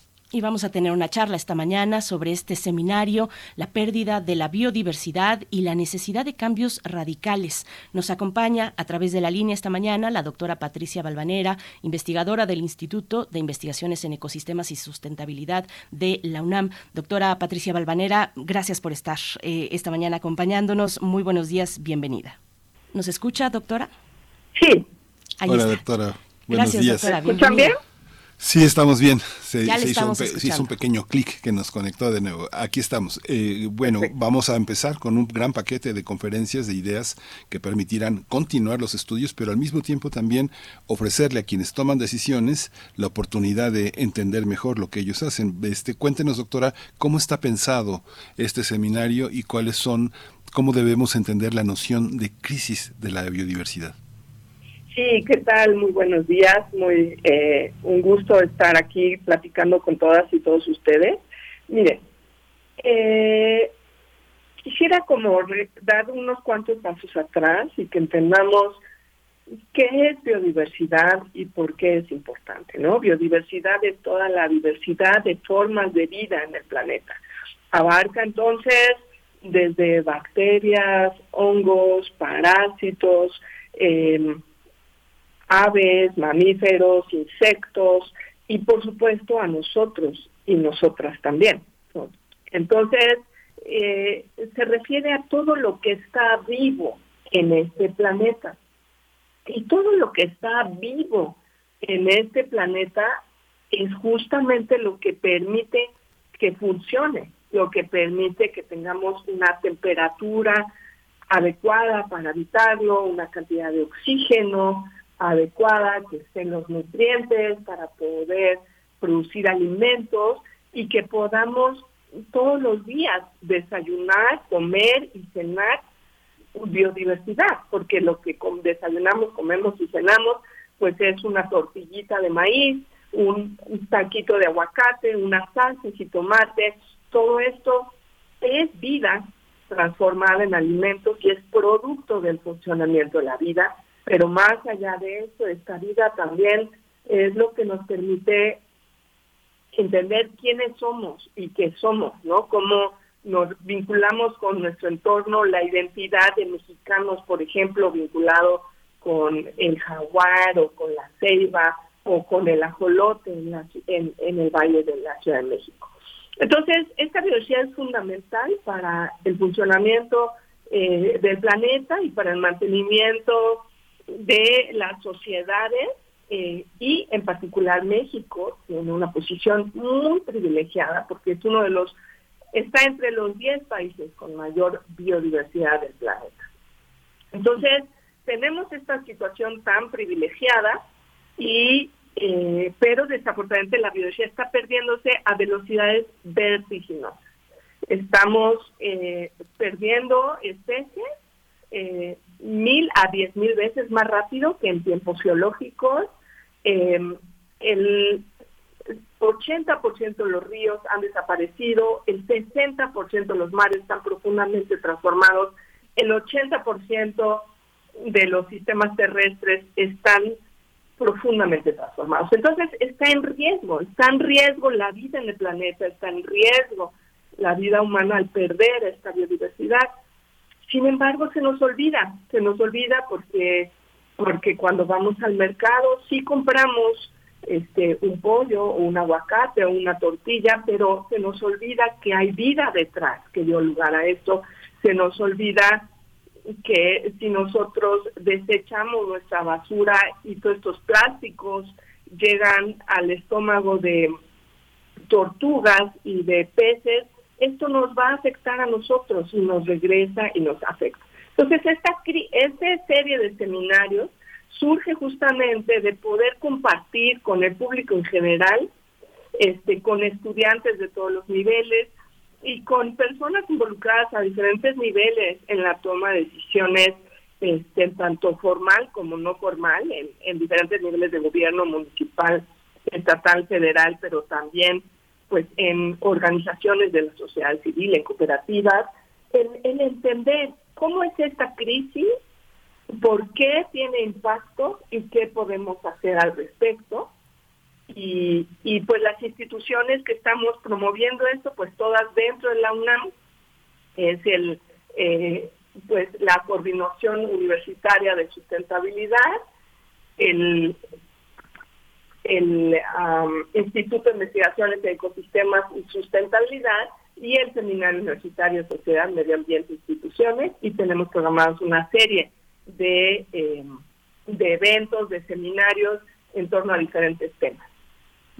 Doctora Patricia, qué bueno, qué interesante, qué importante esta reflexión, por supuesto, eh, que nos propone, eh, pues, entendernos a nosotros mismos, incluso nuestra cultura, en el contexto de la biodiversidad y la necesidad que ustedes titulan para la mesa de hoy como eh, una necesidad de, de realizar cambios radicales. Ponen esa palabra, la radicalidad, la urgencia, la necesidad que tenemos ante esta situación que se nos viene encima, que tenemos la responsabilidad en nuestras manos. Le pregunto doctora, pues, ¿qué esfuerzos de conservación destacar actualmente en México? ¿Qué ejemplos de cuidado de conservación de la biodiversidad nos puede compartir? Sí, muchísimas gracias. Mire, el- justamente la plática del día de hoy se va al tema de cambios radicales. ¿Por qué la palabra radical y qué significa? Miren, el problema es que eh, hasta muy recientemente los esfuerzos estaban dirigidos a atender lo que observamos más claramente, lo más tangible. Entonces decimos, se está perdiendo la biodiversidad, entonces vamos a crear áreas naturales, áreas naturales protegidas o crear un programa, por ejemplo, de conservación de un ave o de la vaquita marina en peligro extinción. Y ahí hemos invertido muchos esfuerzos. Este, por supuesto, México tiene una cobertura de áreas naturales protegidas muy importante y tiene programas como el de la vaquita marina dirigido a proteger ciertas especies. Pero el problema es que estos esfuerzos tienen que ir de la mano de atender las causas raíz. La raíz de que estemos transformando los ecosistemas, que estas especies estén en peligro de extinción, son más bien las dinámicas de las sociedades, ¿no? Lo que está sucediendo hoy en día es que, por supuesto, pues somos 8 mil millones de personas en este planeta, y de esas 8 mil millones de personas, la cantidad de recursos que consume cada persona es muy desigual. En promedio, eh, un habitante de un país eh, desarrollado consume cuatro veces más que un habitante de un país en desarrollo, como México, por ejemplo, versus Estados Unidos. Pero eso es en promedio, porque una persona puede llegar a consumir 10 o 100 veces más de lo que consume, por ejemplo, una persona con muchos recursos en un país desarrollado puede llegar a consumir 10 o 100 veces más que lo que consume eh, una persona en una zona rural de México, por ejemplo, ¿no? Entonces, y para satisfacer esa demanda, estamos extrayendo recursos de los ecosistemas y sobre todo de países como los nuestros. México, al igual que otros países en desarrollo, le está apostando a que su desarrollo económico, su crecimiento económico esté sustentado por una muy fuerte política de exportación de recursos naturales, exportación de, de pesca directa, de cosecha, eh, de, productos forestales, pero también de producción agrícola muy intensiva. Entonces, la causa raíz tiene que ver con entender las políticas que determinan la visión del desarrollo que tiene el país. Tiene que ver también con cómo se toman las decisiones, quién toma esas decisiones para el diseño de las políticas, quién toma las decisiones para operacionalizar. Entonces, estas transformaciones radicales son muy importantes y ejemplos en ese sentido de tener ejemplos muy visionarios son, por ejemplo, los esfuerzos de manejo forestal comunitario que llevan a cabo muchas comunidades en México, en donde el, el proceso de toma de decisiones es comunitario, es incluyente, todos los habitantes de una comunidad participan en las decisiones, los, pro, los beneficios de este manejo benefic benefician a toda la comunidad y las decisiones se sustentan en principios de su mantenimiento a largo plazo del bosque, de mantenimiento de largo plazo de los modos de vida. Ante esta situación también, bueno, uno ve el problema, el, el tema de biodiversidad, pero todo lo que había presentado el SUSMAI y lo que ha presentado el SUSMAI en los últimos cuatro años es también la existencia de más de 300 problemas políticos alrededor de la biodiversidad. ¿Cómo enfrentar esa parte? ¿Cómo, cómo se observa desde un ámbito académico esa, esa cuña, esa cuña que impide eh, avanzar en términos, en términos muy concretos para solucionar el problema en el que estamos metidos? ¿Cómo resolver el problema político desde la visión que ustedes tienen? Por supuesto, como comunidad académica, eh, por un lado, pues nuestra nuestro compromiso, nuestra responsabilidad es entender, ¿no? Estos factores subyacentes, entender las causas últimas, entender eh, por qué se da y cuáles son las oportunidades para atenderlo. Pero el asunto es que no solo eh, en nuestro compromiso termina en generar estudios de la más alta calidad que se publican en libros, en revistas internacionales, en una serie de foros. Es súper importante que como académicos la, nuestra, nuestro quehacer esté mucho más estrechamente vinculado con el quehacer del proceso de toma de decisiones.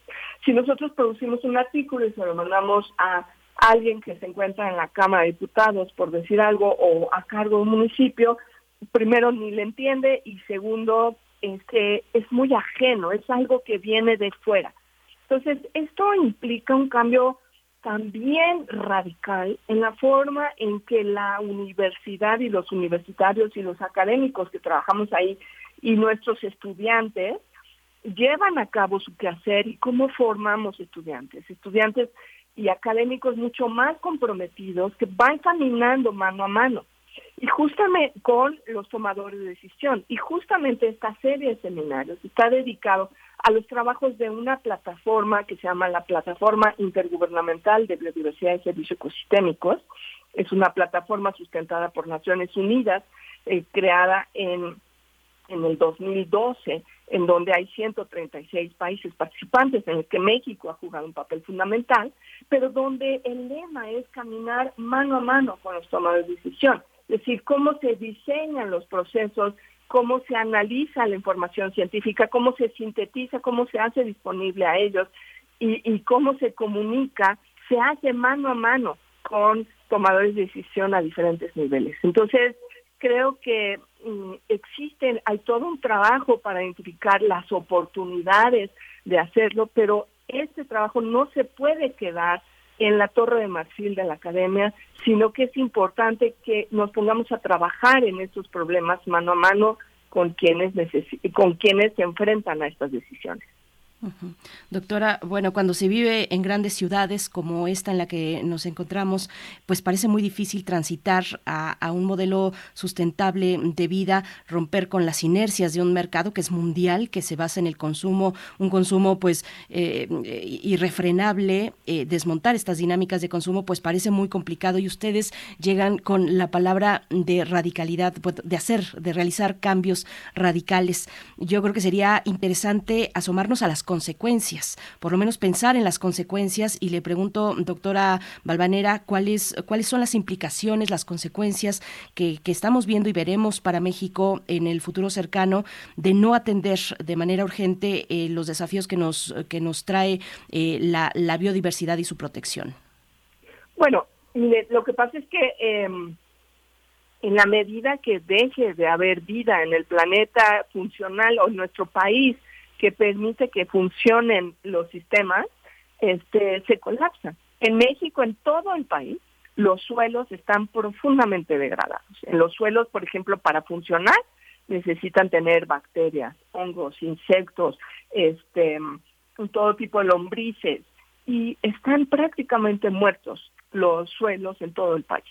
La consecuencia directa es que en muchos lugares está colapsada la producción agrícola, en otros lados depende cada vez más de insumos químicos que a su vez contaminan los cuerpos de agua, que a su vez hacen que tengamos zonas muertas en las desembocaduras de casi todos los ríos de nuestro país. Tenemos zonas en donde, dado la gran cantidad de nitrógeno que baja, este, han crecido en exceso las algas y se ha muerto toda la biodiversidad ahí. Entonces no tenemos eh, son lugares donde ya no hay peces, eh, si, si ya no tenemos eh, vida marina, no tenemos eh, posibilidad de cosechar. Y seguramente ustedes habrán visto cómo los peces en los mercados son cada vez más pequeños y hay, hay muchas especies que ya no están, es decir, está en riesgo nuestra posibilidad de seguir alimentándonos todos los días, está en riesgo nuestra posibilidad de eh, seguir respirando un aire adecuado. Claramente el tema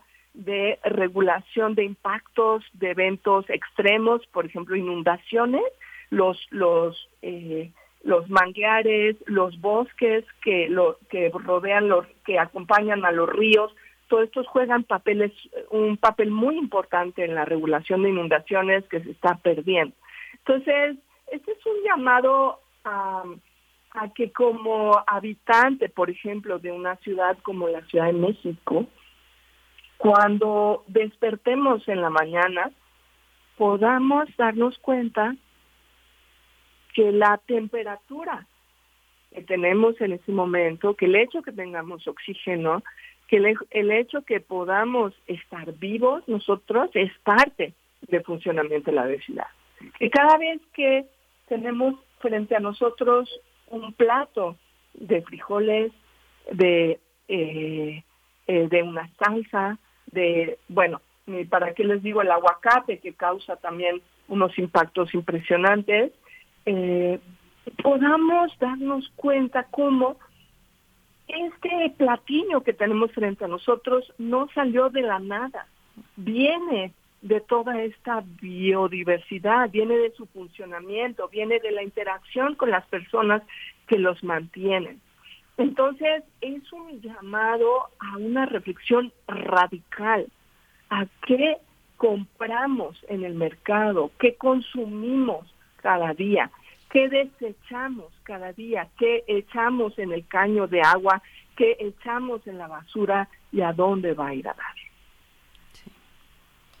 Pues doctora, eh, ojalá estos seminarios eh, convoquen también a la presencia de a la, a la, a la, a la visibilidad de muchísimos eh, eh, trabajos en, el interior del país. Por lo pronto tenemos ya esta, este 18 de enero de 10 a 12 ya la crisis de la biodiversidad y la necesidad de cambios radicales va a estar en YouTube, se va a poder consultar después, hay que seguirlo en vivo, es lo bueno, pero también es un patrimonio que tenemos como una forma de analizar muchas de las cosas que pues se tendrán que resolver también con los años. Así es así es esto. Y el primero de febrero y el 15 de febrero dos meses más. Pues los esperamos en este seminario y en los siguientes. También les recordamos que en la página web de la Secretaría de Desarrollo Institucional su canal de YouTube podrán encontrar los seminarios anteriores y podrán ir escuchando los seminarios que van sucediendo en el horario que a ustedes les convenga. Pues muchas gracias, doctora Patricia Balvanera, investigadora del Instituto de Investigaciones en Ecosistemas y Sustentabilidad de la UNAM, por, por estas reflexiones que son mm, sumamente valiosas para nuestra audiencia. Muchas gracias, doctora. Muchísimas gracias a ustedes. Pues vamos a ir con música, vamos a escuchar de John Coltrane, Jihan Stips. Música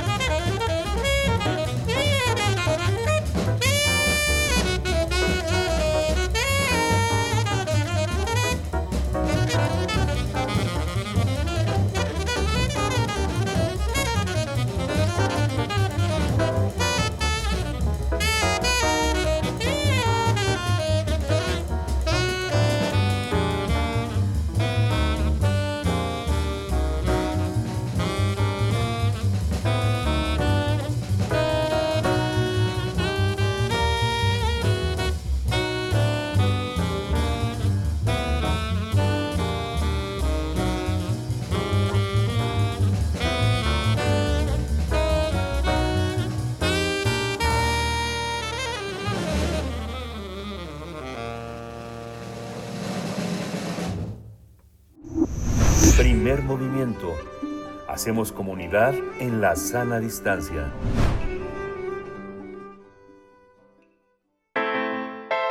Nota Internacional.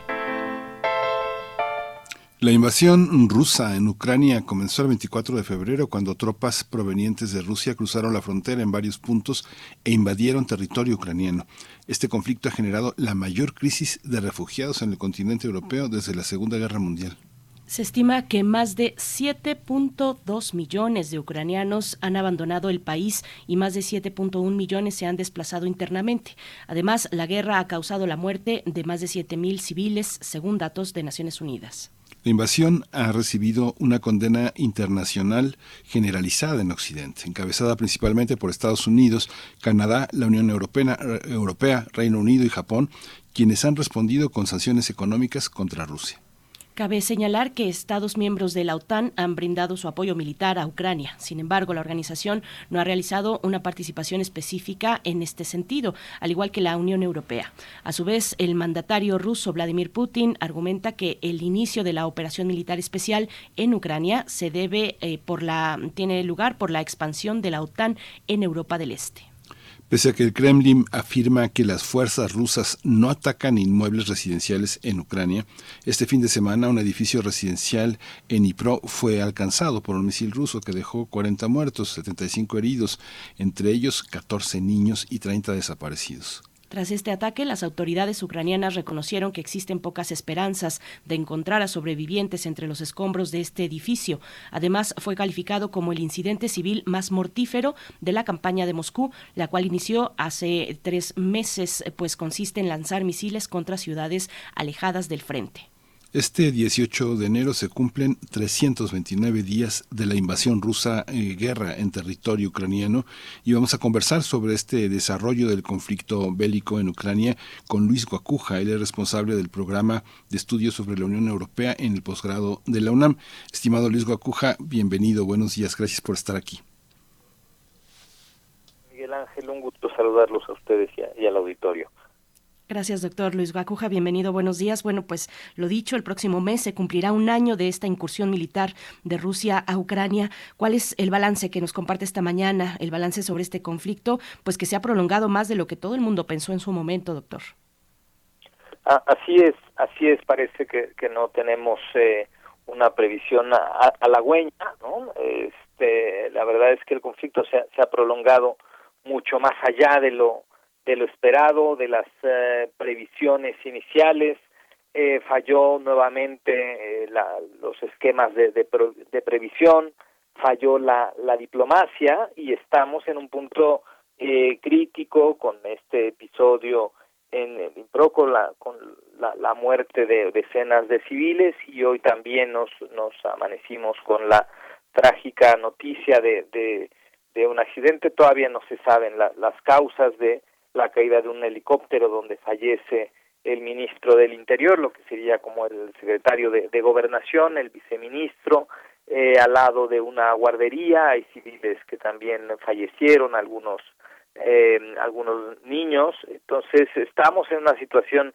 muy crítica, otra crisis eh, después de la pandemia, más otras crisis, más la crisis climática, más la crisis de de, de desigualdad, eh, digamos que hay esta serie de crisis que, como dice Daniel Inerariti, parece que eh, pensamos en las crisis como algo pasajero para quizá tranquilizarnos, pero lo, cierto es que vivimos más bien en un mundo crítico, lleno de distintas crisis que se sobreponen unas unas con otras eh, en medio de, de, de, de esta de esta situación, bueno, pues eh, el mismo secretario general de las Naciones Unidas ha hecho un llamado eh, por la paz en el Foro Económico de Davos en Suiza.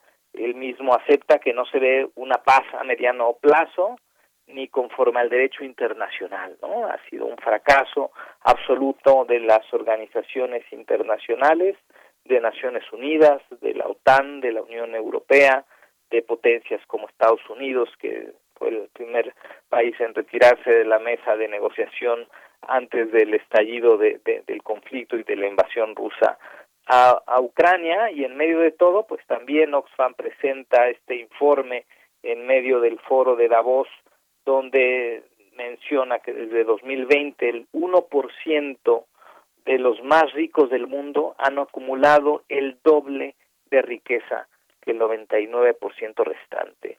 Esto es la pandemia, la guerra en Ucrania, ha beneficiado a los más ricos. No son los causantes, pero sí los mayores beneficiarios. Hay un defecto estructural muy importante. Eh, el tema climático está ahí y aunque se discuta en Davos, los líderes llegan en aviones privados con unos índices de contaminación también elevados e inaceptables, ¿no? Pareciera este esta situación de que todo el mundo habla de que se tiene que hacer algo, pero nadie hace nada y sobre todo los tomadores de decisiones pues no lo hacen porque quizás están cómodos con esta con este defecto estructural que bien señala Oxfam hace un par de días y un conflicto que se ha extendido con, con implicaciones eh, no solo climáticas, energéticas, eh, aumento a la desigualdad, aumento del hambre, de la pobreza, de la, de la escasez. Paradójicamente, las industrias energéticas y de alimentación son las más beneficiadas en términos económicos, mientras la población mundial es la que más padece el aumento de los costos de una inflación generalizada que no eh, puede contrarrestarse eh, con el aumento, nos aumentan los, los salarios al mismo ritmo de la de la inflación y con otros conflictos que están ahí alrededor, de pronto hay tensiones que aumentan en Armenia y Azerbaiyán, en Kosovo y Serbia, y este es el panorama actual, un panorama pues eh, bastante complejo que nos presenta este 2023. Sí, es algo, es auténticamente, Luis, una, una verdadera guerra. No imagino cómo puede ser dejar de ver, por ejemplo, a, dos mil personas de tu pueblo. ¿Dónde están? Todos se fueron, el pueblo desapareció. Ahora más de siete millones. Auténticamente es la, es la pulverización de una cultura y de un pasado, porque todos cargan con su pasado, pero unirlo, unir las piezas, resulta casi imposible porque lo que se ha destruido es enorme. ¿Cómo entender esa, este, a dónde van? ¿Quién los asimila? ¿Cómo entender las consecuencias de esa guerra en términos humanos? Eh, ya hablas de lo comercial, pero ¿a, ¿a, dónde va todo ese pasado? Que es un pasado de más de mil años, ¿no?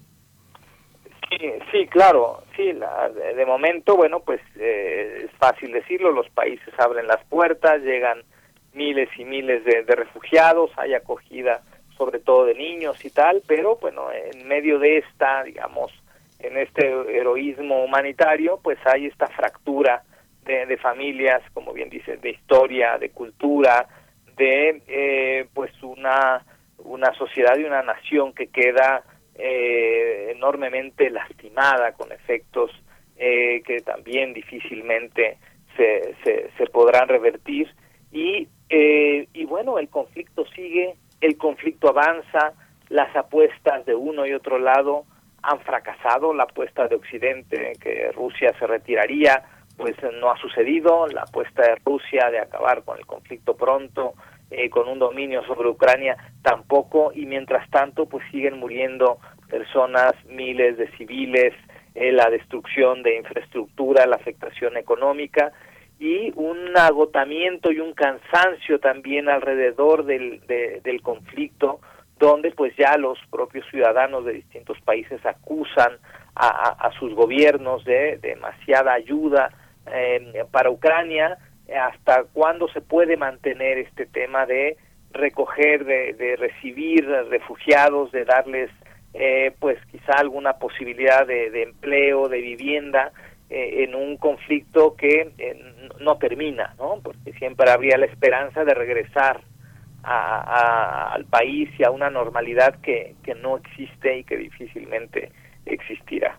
Uh -huh. Doctor Luis Guacuja, eh, ¿qué tan, ¿qué tan sólida o endeble en su caso se presenta hoy la posición de Rusia que, que hemos visto para el inicio de este año y lo que se proyecta en el panorama? Bueno, eh, estamos ante, lo decía Muñoz Ledo ayer en un, evento, no, no, no, en una era de cambio, sino en un, cambio de era, ¿no? Este, eh, la verdad es que es muy complicado, una se apostaba también a que Rusia con las medidas y las sanciones económicas, pues su, su economía quedaría pulverizada. Tampoco ha sucedido, porque es cierto que ha disminuido el suministro de energéticos de Rusia a, a, los países europeos, pero por otro lado las ganancias eh, en, en, cuanto a los temas de fertilizantes han roto los récords, ¿no? Y, Rusia sigue vendiendo energéticos, sigue vendiendo fertilizantes, ha aumentado el costo de, de los alimentos, el tema del trigo, pero también los fertilizantes que son una parte muy importante de, del comercio ruso hacia el mundo. Eh, esto sigue ahí y hay compradores y está China y está India y hay otros países y a Europa no le queda más que comprar, digamos, vía indirecta, pero sigue comprando y beneficiando a Rusia. Eh, digamos, el, el panorama es demasiado complejo el comercio también, por más que haya habido un efecto de atomización ¿no? del comercio en, en distintas eh, eh, regiones, como producto de la pandemia, la pospandemia y ahora la guerra, eh, las cadenas de suministro se han fracturado y se buscan soluciones para eh, tener eh, el comercio con, con quien se tiene más cerca, con, con los vecinos. Lo vemos en el caso de, de, de Norteamérica, eh, donde México sale claramente beneficiado, digamos, en este nuevo esquema por la vecindad con los Estados Unidos, pero el encarecimiento de productos eh, en general en todo el mundo, el aumento de la inflación, la amenaza de una recesión global, eh, pues está a, a la vuelta de, de, la esquina. Es un panorama muy complejo, insisto, las apuestas de uno y otro lado eh, no han resultado. Eh, Rusia, pues se ve que ha tenido una disminución, digamos, en su actividad, en su eh, en su infraestructura, pero pues ahí sigue y el conflicto está vivo y no se ve una salida y tampoco una posibilidad de acuerdo cercano, ¿no? Parece que eh, la normalidad está siendo tristemente eh, pues el vivir en medio de una guerra que va a cumplir ya un año en algunas semanas y que no se ve una salida uh -huh. de momento. En esta, hace, hace aproximadamente 60 días se decía, no, ya Rusia no va a aguantar, ya se van a retirar, no tienen elementos. Sin embargo, se empieza a vislumbrar una especie de, de estrategia de Putin para acomodarse en el marco de este conflicto. ¿Cómo, cómo entender a Rusia después de esto eh, o durante esto, Luis? Es que ese es el, el, problema, ¿no? Hay quienes como eh, Jürgen Habermas o como el, el, propio Henry Kissinger, ah, pues han dicho que no, no es una buena idea tener a Rusia lejos, ¿no? Porque si Rusia no está con Europa, entonces estará en, el Oriente, ¿no? Y tendrá otros aliados. Y ahí está China, ¿no? Y ahí está China con todo su potencial, con esta confrontación eh, comercial con los Estados Unidos, pero con una posibilidad de, de alianza muy importante y, eh, digamos, esta bipolaridad eh, acentuada, pues es algo que, que quizá estamos eh, en, en, la antesala, porque ahí está esta apuesta por la debilidad de Rusia, tampoco termina de, de concretarse, el desgaste para Occidente ha sido también muy importante para la Unión Europea, ha quedado en entredicho también su, su esta autonomía estratégica con respecto a la a la OTAN, una OTAN que alguien como Emmanuel Macron había dicho que padecía de muerte cerebral, por eso ahora parece más viva que nunca, en detrimento de esta intención de la Unión Europea ten, de tener eh, autonomía en cuestiones de defensa, una Europa que se está armando con todos los costes económicos y, y sociales que ello que ello implica y, eh, y parece que ha quedado ahí en medio de, del conflicto eh, eh, Europa con pues a la quien le toca pagar pues los costes de la recepción de, de refugiados ucranianos pero también de envío de eh, de infraestructura militar a Ucrania, ¿no? con, con el, insisto, un desgaste también en lo político para los países europeos y un conflicto que se, que se prolonga y que amenaza con infectar a otros conflictos, como mencionábamos, Serbia-Kosovo, eh, Azerbaiyán-Armenia, y, eh, y con, eh, digamos, eh, Rusia sabe que tiene otros aliados, ¿no? Y está China, y está la India, y está, eh, digamos, otros actores en el mapa global más allá de Occidente, y esto es quizá eh, lo, lo, lo que estaremos viendo, ¿no? Cómo se va moviendo nuevamente el mapa, el mapa eh, geopolítico, y, eh, y el, el problema es que esto tiene una afectación muy importante en la población mundial, ¿no? Con el aumento de la pobreza, con el aumento de la desigualdad. ¿no? Las desigualdades contribuyen a la muerte de 21 mil personas cada día, mientras los super ricos controlan el 66% de la nueva riqueza en todo el mundo. Sí, es demoledor lo que presenta este informe global de, de Oxfam en el foro eh, de Davos, como ya nos ha comentado doctor Luis Guacuja. Y, y me gustaría eh, preguntar eh, que nos dieras tu, eh, pues, eh, tu análisis sobre lo que significan grupos como este llamado Grupo Wagner.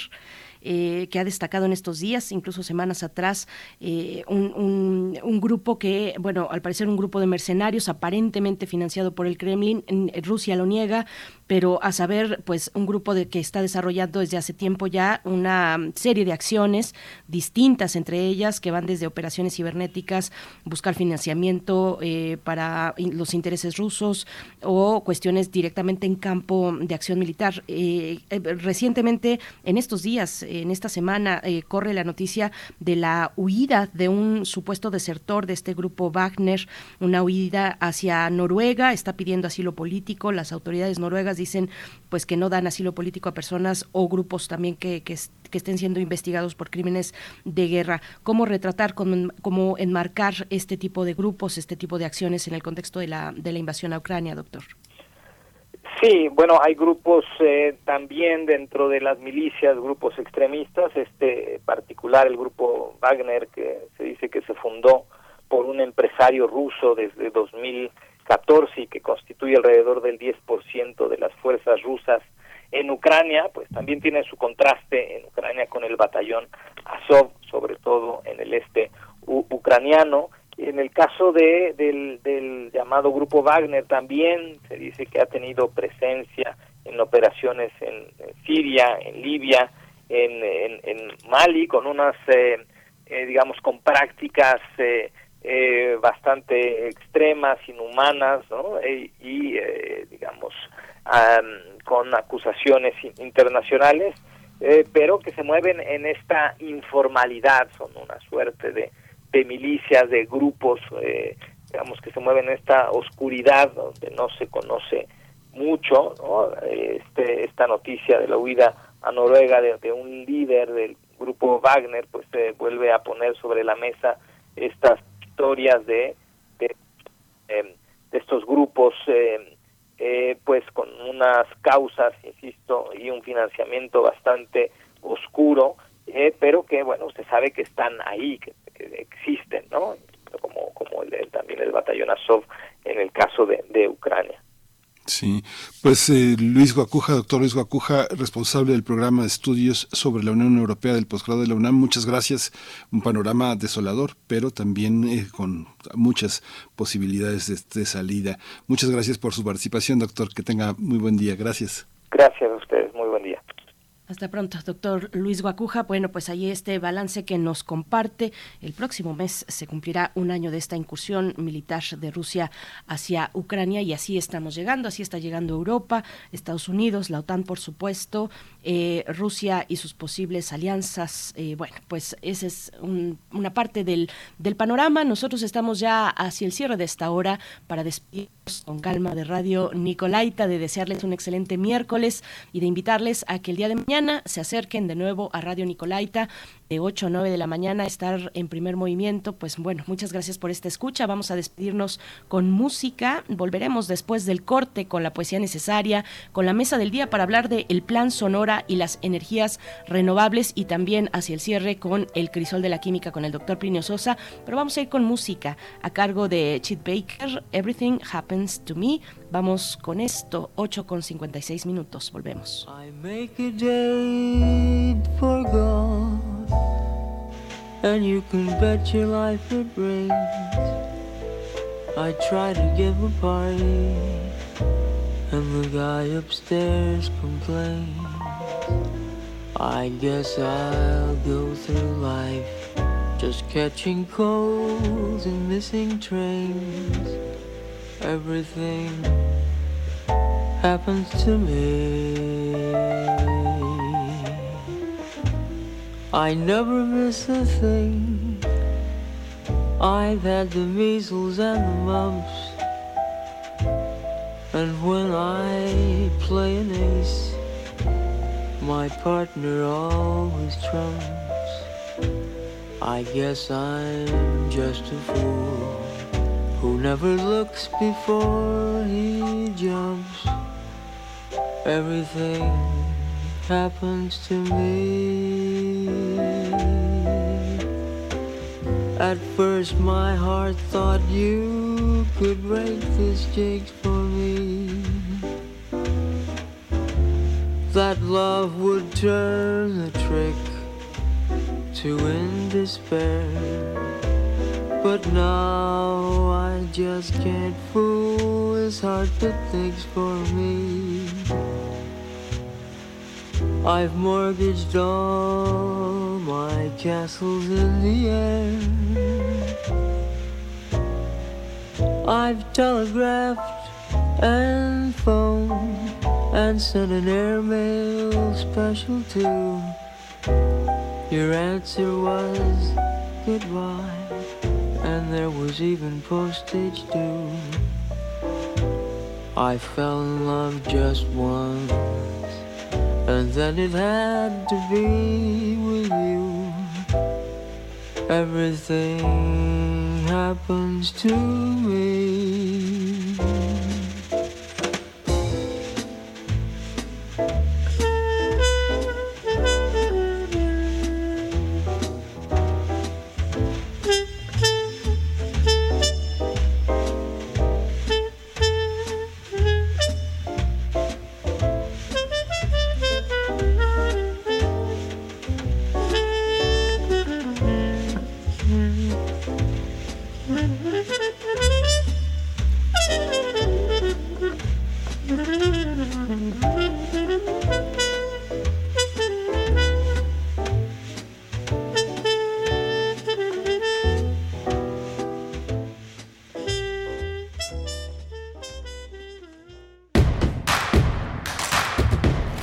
Encuentra la música de primer movimiento día a día en el Spotify de Radio UNAM y agréganos a tus favoritos.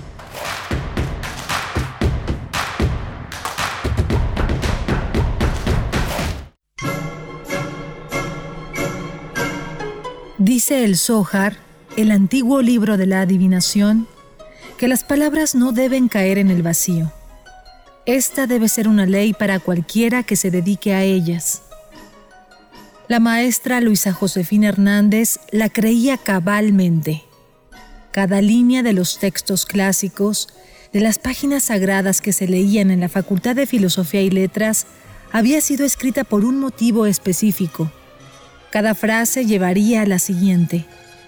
Cada palabra tendría consecuencias, incluso cuando los personajes no lo sabían, incluso cuando el autor no era consciente del poder que operaba a través de él.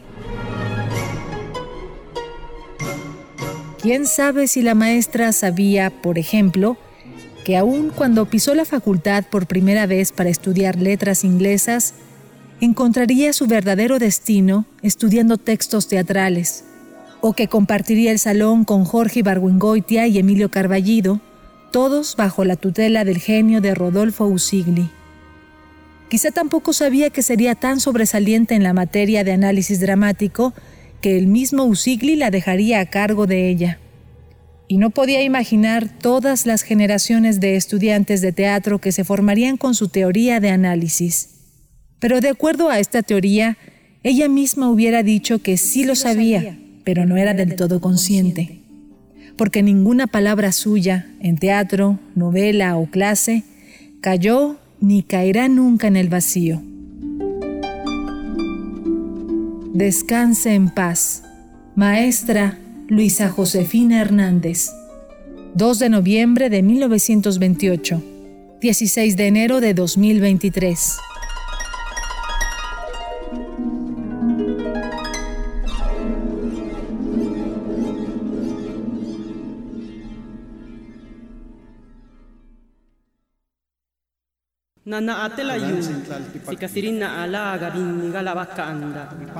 Deja que las voces pluriculturales invadan tus oídos. Calme Cali. Séptima temporada. Todos los jueves a las 10 horas. Por el 96.1 de FM. Retransmisión domingos 15.30 horas. Calme Cali. Una coproducción del Programa Universitario de Estudios de la Diversidad Cultural e Interculturalidad de la UNAM y Radio UNAM. Experiencia sonora.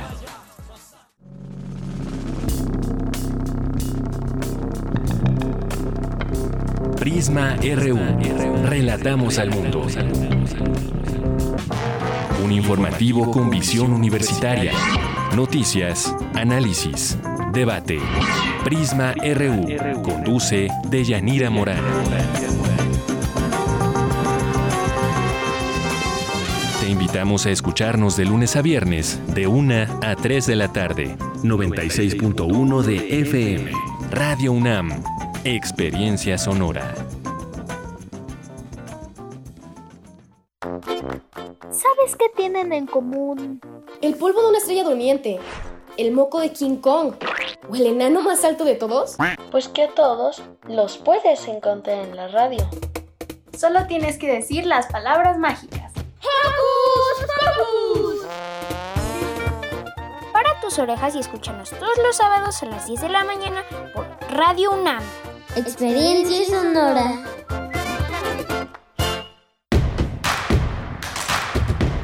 Síguenos en redes sociales. Encuéntranos en Facebook como Primer Movimiento y en Twitter como arroba PMovimiento. Hagamos comunidad.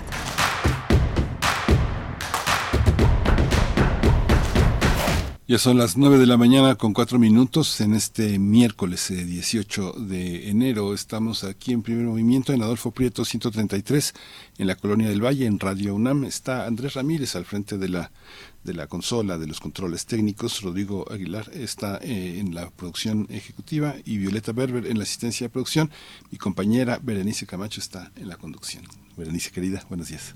Miguel Ángel Quemain, muy buenos días, buenos días a la audiencia. Bueno, pues ya con dos horas a cuestas en esta mañana, mitad de semana, 18 de enero, miércoles 18 de enero. Bueno, pues comentarios distintos en, redes sociales. Gracias por hacerlos llegar. Eh, nos dice por acá Rosario Durán y lo que pensaron sobre el tema de Rusia y lo que pensaron que se debilitaría el rubro, el, el rublo. Al contrario, se ha fortalecido porque los energéticos se deben pagar en esa moneda.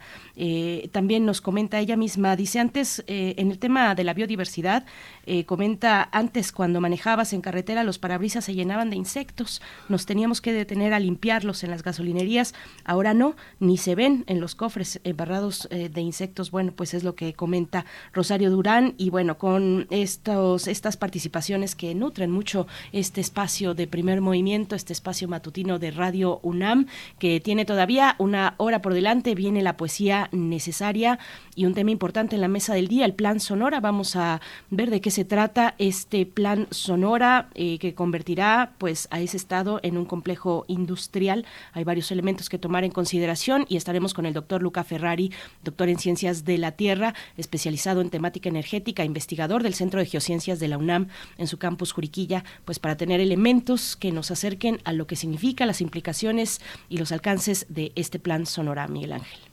Sí, muy, muy, muy, muy interesante este, esta, esta mesa. Vamos a explorarla ampliamente con el doctor Luca Ferrari. Y bueno, ha sido dos horas atrás muy interesantes el panorama de Ucrania, que verdaderamente qué complejo, qué triste, qué difícil.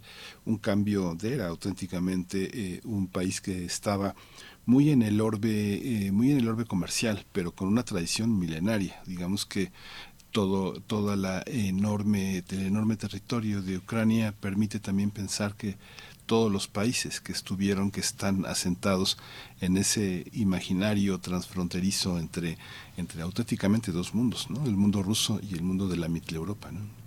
Así es, y bueno, tomar en consideración también lo que comentaba el doctor Luis Guacuja respecto a los eh, a lo que arroja el informe global de Oxfam, que bueno, eh, ahora ya en el contexto de la pandemia, digamos, pero no es, es un informe que no se aleja mucho de los anteriores, en años anteriores incluso a la pandemia, donde hay una concentración de la riqueza por una parte mínima, mínima del 1%, una parte de la población eh, que, que acumula, acumula la riqueza y que, y que bueno, nos pone a pensar en lo que, como dice el doctor Guacuja, en, un, en, defectos estructurales de nuestras dinámicas sociales y, y de vida, pues, eh, pues ahí está el informe de eh, global de Oxfam que se ha presentado en el Foro Económico de Davos, eh, pues recientemente. Así es que interesante echarle un ojo, una mirada, un- un- una reflexión a lo que presenta Oxfam en este informe, Miguel Ángel. Sí, muy, muy, muy interesante, muy interesante. Y bueno, vamos a concluir este, esta hora con la presencia del doctor Plinio Sosa, que ha decidido que el ácido nítrico y el trabajo codo a codo sean el tema de esta mañana. Eh, Plinio Sosa es académico de tiempo completo en la Facultad de Química, se ha dedicado a la docencia, a la difusión de la química y es un privilegio contar con su, con su pluma, con su imaginación científica. Por supuesto, lo tendremos hacia el cierre de la hora y para iniciar vamos con la poesía. Vamos. Es hora de Poesía Necesaria. Jorge Guillén, escritor español de la generación del 27, nació un día como hoy en Valladolid en el año de mil- 1883. Murió 101 años después, en 1984. Premio Cervantes eh, para Jorge Guillén. Es muy interesante, ¿verdad? La, su noción, las nociones que tiene sobre la poesía, eh, sobre el poema. Para él, el poema es la eternidad en vilo, es el tiempo detenido, es el tiempo de la imagen. Guillén es un poeta que ve, que percibe al mundo a través de los ojos, de la luz, de la luz que se posa sobre los objetos, eh, la quiere retener, volver al presente perdurable, tal vez engañar al presente y a su fugacidad, decía Guillén, poeta soy del gran presente. Y bueno, este poema, que me emociona mucho compartir con ustedes, se titula Cierro los ojos y tiene una dedicatoria, una alusión además a Estefan Eh, hace una referencia a uno de los sonetos de Mallarmé, de este escritor francés, específicamente a un verso que habla de una rosa en las tinieblas. Eh, mm, pues van a encontrar una nota introductoria muy interesante de Pedro Serrano en, en el material de lectura de la UNAM de Jorge Guillén. Se encuentra en línea en el sitio material de lectura UNAM. Así es que bueno, y en la música, ahora que estamos hablando de oscuridad y contemplación, pues tendremos a los Smiths en la música. Así es que vamos con Jorge Guillén y este poema titulado Cierro los ojos.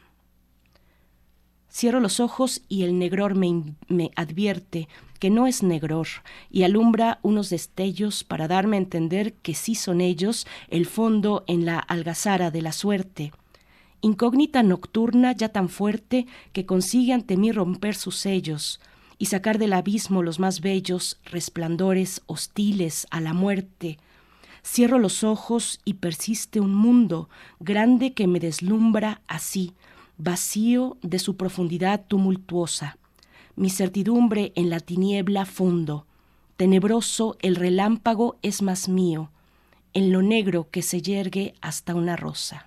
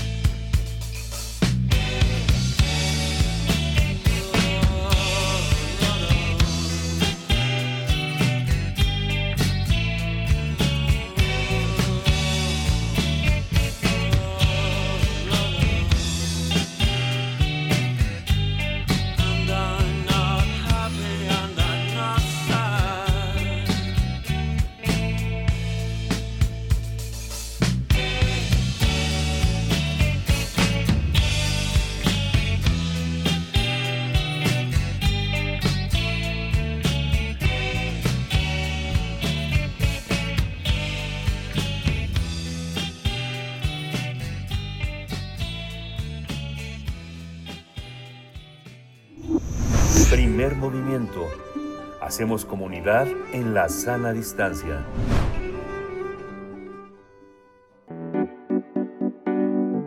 La mesa del día. El gobierno mexicano sigue impulsando el plan Sonora que incluye la explotación de litio, un mineral necesario en la producción de baterías para vehículos electrónicos, también la producción de semiconductores y el desarrollo de plantas de energía limpia. En el año 2022, el gobierno mexicano destacó que Estados Unidos es el principal destino de los vehículos de manufactura mexicana, por lo que es necesario reconvertir a la industria para responder al planteamiento de aquel país que pretende dejar de producir vehículos que utilicen únicamente combustibles fósiles. De acuerdo con el canciller eh, mexicano Marcelo Ebrard, el plan Sonora tendría una inversión de 48 mil millones de dólares hasta 2030. El plan también considera construir hasta cinco plantas solares operadas por la Comisión Federal de Electricidad. También se, también se busca expandir la capacidad en materia de energía eólica, geotérmica e hidráulica mediante la modernización de plantas existentes con una inversión pública superior a los 10 mil millones de dólares.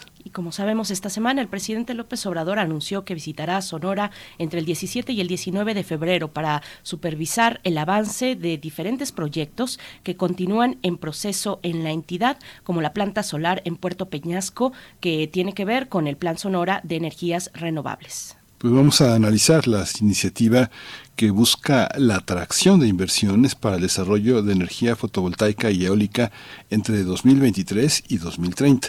Está con nosotros el doctor Luca Ferrari, eh, doctor en Ciencias de la Tierra, experto en la temática energética, investigador del Centro de Geociencias de la UNAM en el campus Juriquilla. Doctor Luca Ferrari, bienvenido, buenos días, gracias por estar con nosotros. Ángel Berenice, para estar una vez más con ustedes. Gracias, doctor. Feliz año, por supuesto, de entrada para iniciar con esta charla, hablar del el plan Sonora. ¿Y qué sabemos? ¿Qué sabemos de este plan? Eh, ¿Cómo contrasta o cómo coadyuva también con la transición energética para México? Bueno, lo primero que hay que decir es que no existe un documento oficial sobre este plan Sonora.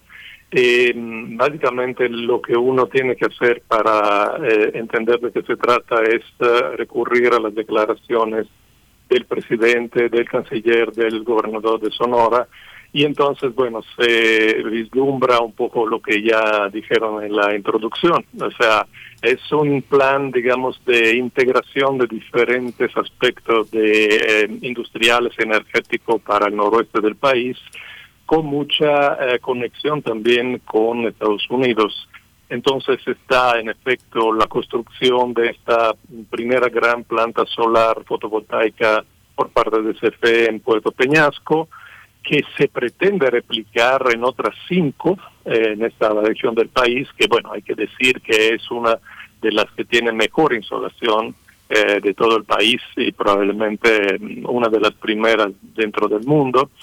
Uh, también la construcción, evidentemente, de líneas eléctricas de alta tensión que no existen para poder conectar estas centrales, pero también conectar sobre todo con California y Arizona, que ahora son gobernadas, bueno, uh, California desde tiempo, Arizona es gobernada ahora por demócratas, entonces esto se ve bien eh, por ambos países, eh, como se vio también en la cumbre. Eh, está obviamente la, la, explotación del litio de Sonora, que en un momento le puedo, le puedo decir en, en qué está, porque eh, yo creo que se está vendiendo algo que todavía no estamos seguros de cuánto hay y eh, cómo.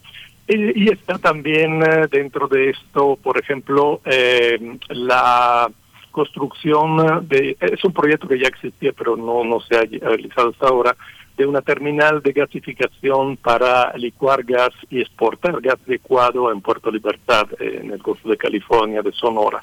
Entonces, toda una serie de proyectos que son muy caros, como se puede eh, percibir de lo que dijo el canciller Ebrard, que se necesitan 48 mil millones de dólares de aquí a 2030 y que eh, la, la administración actual pretende desarrollar a través de Comisión Federal, a través de Litio MX, que es la eh, empresa recién creada para explotación del litio, a través uh, del gobierno del Estado, pero a través sobre todo de préstamos uh, a bajo interés que haría Estados Unidos, porque una parte de todos estos recursos se van a Estados Unidos. Esto lo, no han hecho, no, no, no es un secreto. Se ha dicho que eh, se pretende construir lo que estaba mencionando al principio, se pretende reconvertir, construir nuevas plantas de coches eléctricos y convertir las que existen en México. Entonces hay que recordar que México es un gran productor de eh, automóviles, eh, eh, creo que es la primera fuente de exportación industrial, pero nosotros exportamos el 86% de todos los vehículos que fabricamos y en gran medida a Estados Unidos, evidentemente, y eh, los coches eléctricos que no son para nada eh, útiles para disminuir la huella ecológica, como a menos que lo usamos por mucho tiempo, ah, son una, un mercado ínfimo en México. Realmente es menos del 0.8% de los coches que se venden. Entonces, eh, eh, uno podría decir, bueno, pues ese es un plan que va a desarrollar eh, industrialmente eh, Sonora, una mayor integración con Estados Unidos, sí, pero es una integración una vez más eh, como siempre ha sido, incluso en los sexenios anteriores, en toda América Latina y también en México, donde nosotros exportamos materias primas, commodities, y exportamos eh, productos ensamblados. O sea, somos maquiladores aprovechando que aquí la mano de, de obra es más barata. Entonces, en ese sentido, eh, bueno, esa sería mi primera crítica, sin entrar luego en el detalle de la factibilidad de cada una de estas cosas, pero de un punto de vista general me parece que esta administración no le veo gran diferencia con los sexenios anteriores, salvo el hecho que ahora es el Estado que entra y controla directamente eh, la- este desarrollo industrial, este tipo de producción. Es que se han dado los elementos, los factores para controlar un- una especie de paquete que puede ser muy prometedor y que podría ser como una tener la posibilidad de replicarse en algunos otros estados donde tienen una riqueza semejante, pero que el gobierno federal no tiene el control total. ¿Es este modelo el que usted ve tan tan idéntico a administraciones anteriores? O sea, me refiero al hecho de que seguimos siendo un proveedor de materias primas, de, de commodities, de, de minerales, de- o de productos finitos, sí, finitos, sí, pero eh, eh, simplemente somos ensambladores, ¿no? maquiladores. Eh, esto es lo que se ha visto en México después de la firma del Telecan y ahora, bueno, todo esto está en el marco del TEMEC. Eh, la diferencia, de hecho, digamos, este plan Sonora, mm, por parte de, los privados, de, de los empresarios privados o de, la oposición, no he visto grandes críticas, salvo el hecho que dicen que tiene que abrirse a, la- a a los privados, a los empresarios mexicanos, cuando se ha dicho, en cambio, que se dará preferencia a empresas estadounidenses y quizás eh, canadienses. ¿Pero ¿Por qué? Porque los préstamos, si vienen de Estados Unidos, Estados Unidos no es ama de la caridad, evidentemente, además del interés geoestratégico que conlleva todo esto, ¿no? O sea, el, el hecho de haberlo, eh, de tenerlo en el norte del país, eh, es porque eh, evidentemente está enfocado todo esto al mercado americano en una situación geopolítica donde se habla cada vez más de ese nearshoring, dicen, ¿no? O sea, de dejar de depender tanto de China, con la cual Estados Unidos está teniendo una guerra comercial, económica,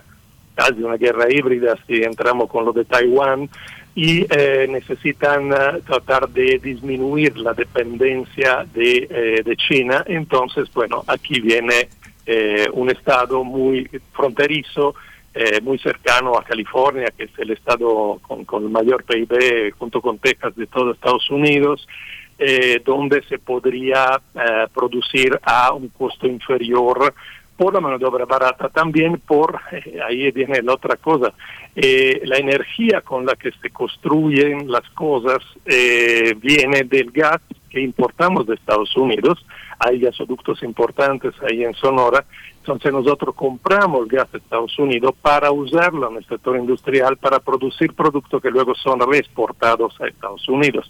Y ahora complementado evidentemente con eh, energía solar, pero también hay que poner en perspectiva esto de la energía solar fotovoltaica, porque por ejemplo la central de Puerto Peñasco, eh, bueno, esta es la única segura porque ya está incluso en el plan de negocio de, de CFE, se va a construir, eh, se está ya construyendo, se va a terminar en el 2026 y para aquel entonces se prevé que tenga ah, una eh, capacidad instalada de mil megawatts, o sea, un gigawatt, y que pueda producir ca- al año ah, un terawatt hora. Digo, un, tera- un terawatt al año. ¿Cuánto es esto? Bueno, el consumo de todo el estado de Sonora es 15. O sea, digamos que esta gran central, la más grande de América Latina, cubriría la una un, eh, eh, ¿cómo se llama? uno de, de los 15 terawatts de energía eléctrica que consuma Sonora durante un año. Además hay que considerar que se produce en ciertos periodos del día, evidentemente. La energía solar se produce durante las horas centrales del día, eh, no se produce de noche. La central prevé algunas baterías, eh, un banco de batería, que pero eso sirve más que nada para, digamos, estabilizar la producción en el día. Entonces es algo que necesita un respaldo y ese respaldo normalmente se da con el gas. Entonces es un poco, digamos, este, seguir en la misma lógica de ser eh, el patio trasero de Estados Unidos.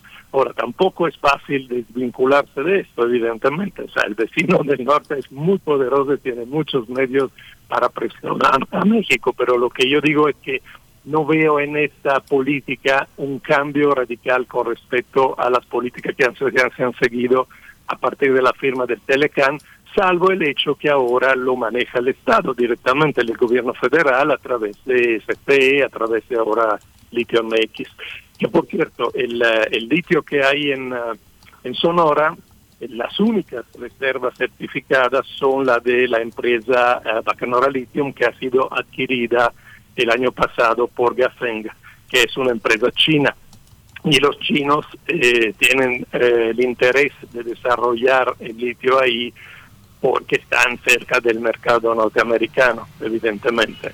Eh, por lo demás, sí hay indicio que hay otros otras anomalías del litio, pero de ahí a llegar a la eh, desarrollo de una minería nacional de litio en Sonora eh, pasa todavía un cierto tiempo, se necesitan estudios que se están haciendo, incluso yo colaboro en algunos, pero todavía no hay otro yacimiento eh, establecido. Y el mismo yacimiento de, Bac- de Huachi, que es el de, de, de Bacanora o sea, de los chinos, eh, no, no hay nada. Si uno va ahí, hicieron todo el estudio, hicieron todas las perforaciones para el muestreo, determinar si eso no es eh, rentable comercialmente, pero todavía no hay eh, ninguna infraestructura. Están ah, pidiendo la posibilidad de construir una planta de beneficio ahí en sitio, pero todavía no se empieza porque faltan algunos permisos. Y esa empresa tardó casi 10 años desde que descubrió que ahí había concentraciones de litio interesantes hasta llegar al punto actual donde los chinos están listos para invertir 2 mil millones de dólares para construir toda la infraestructura. Pero estamos todavía a este nivel eh, muy incipiente. Doctor Luca Ferrari, entonces para tenerlo claro, Litio MX, empresa del Estado, ¿cuál, eh, cómo, cómo sería su participación, su funcionamiento? Y, y también la CFE, la CFE que entiendo es la entidad en la que va a recaer el manejo de esta inversión millonaria, ya lo ha dicho, son muy caros estos proyectos, el canciller habla de 48 mil millones de dólares cómo ver esta inversión pública, privada, eh, eh, eh, cómo queda CFE en ese, en ese sentido y que nos eh, aclare esta cuestión entonces de litio MX, empresa del Estado.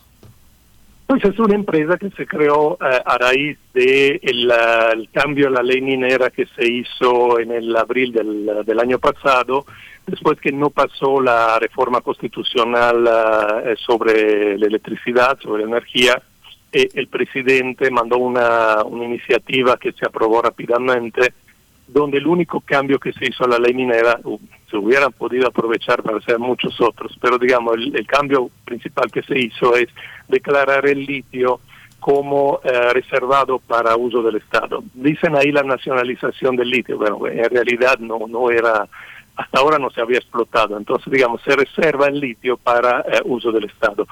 Como consecuencia, se crea esta empresa Litio MX eh, para que empiece los estudios y luego la explotación de este mineral para el Estado.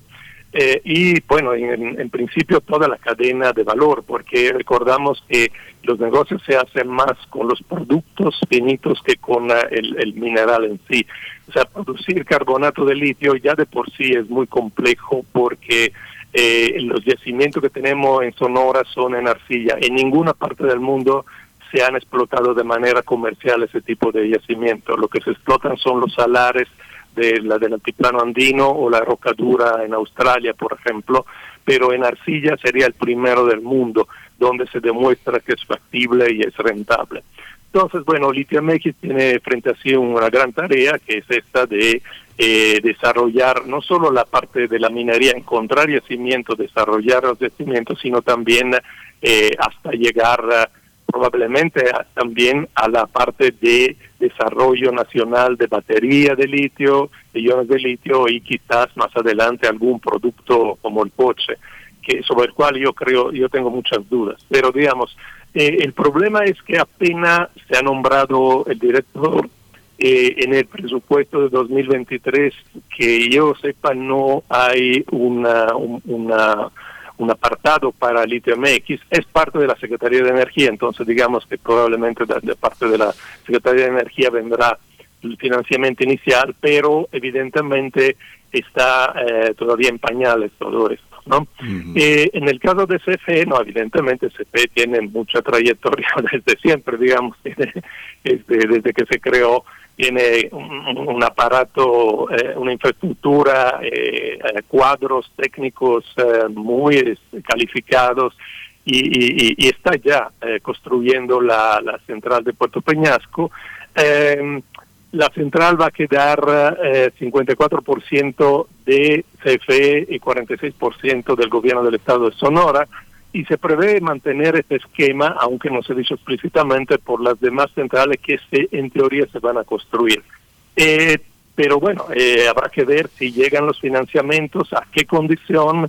Eh, también, eh, bueno, hay que ver eh, cómo va el mercado internacional de los productos básicos, porque recordamos que desde el año pasado están subiendo eh, eh, el costo de todos los eh, los minerales críticos, eh, incluyendo incluso el, el, el, el silicio policristalino con lo que se construye los paneles solares. Eh, son infraestructuras que van a durar, eh, se dice, 20, 25 años, pero en la práctica, en condiciones áridas de desierto, pueden durar 10, 15 años. También hay que recordar esto. Entonces, no es que una vez que uno pone la central va a tener energía gratis por, por, por, toda la vida.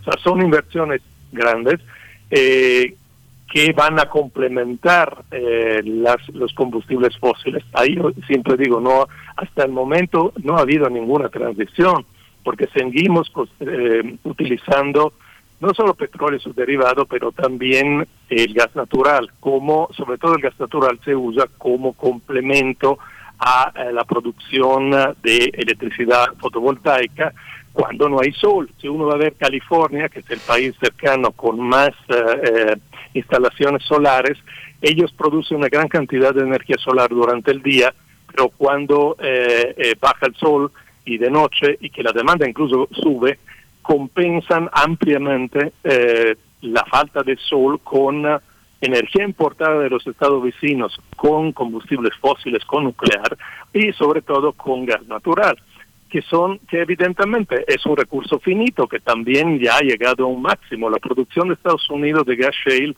ha llegado a un tope, no parece que vaya a poder subir mucho más y más bien a futuro se vislumbra que vaya lentamente declinando. Entonces, estamos apostando todo este desarrollo industrial, energético, como si tuviéramos energía para el, el infinito. O sea, cuando en realidad estamos eh, topando contra el límite del crecimiento de eh, la- las materias primas y de eh, la- los energéticos, porque además hay que considerar que cada vez nos cuesta más todas estos ah, estas cosas.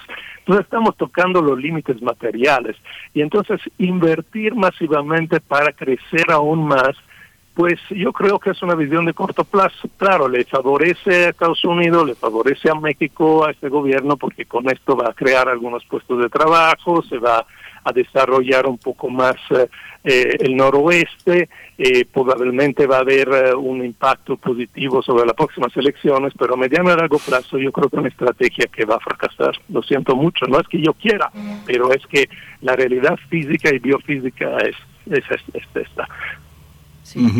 Es que justamente esta parte de eh, arbitrar, el arbitraje entre los planes económicos que son muy muy parecidos a al entusiasmo que provocaban en sexenios anteriores con el arbitraje ecológico. Seguimos con cuerpos de agua contaminados en el sur de Sonora.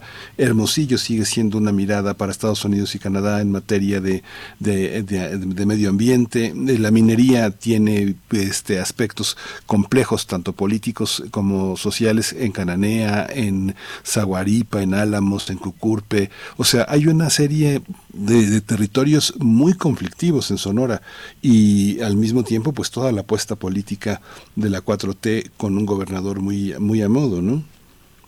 Sí, definitivamente. Esta otra parte es también muy importante. Yo tiendo siempre a ver los límites materiales energéticos, pero del otro lado están los límites ecológicos y ambientales.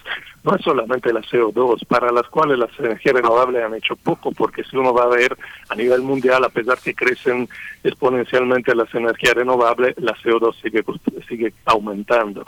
Y sigue aumentando, ¿por qué? Porque se, se consuma cada vez más y la infraestructura para las renovables se hace con combustibles fósiles. No hay un solo panel en el mundo o un solo eh, aerogenerador, turbina eólica que se construya sin la intervención de combustibles fósiles. Esa es la, la dura y triste realidad.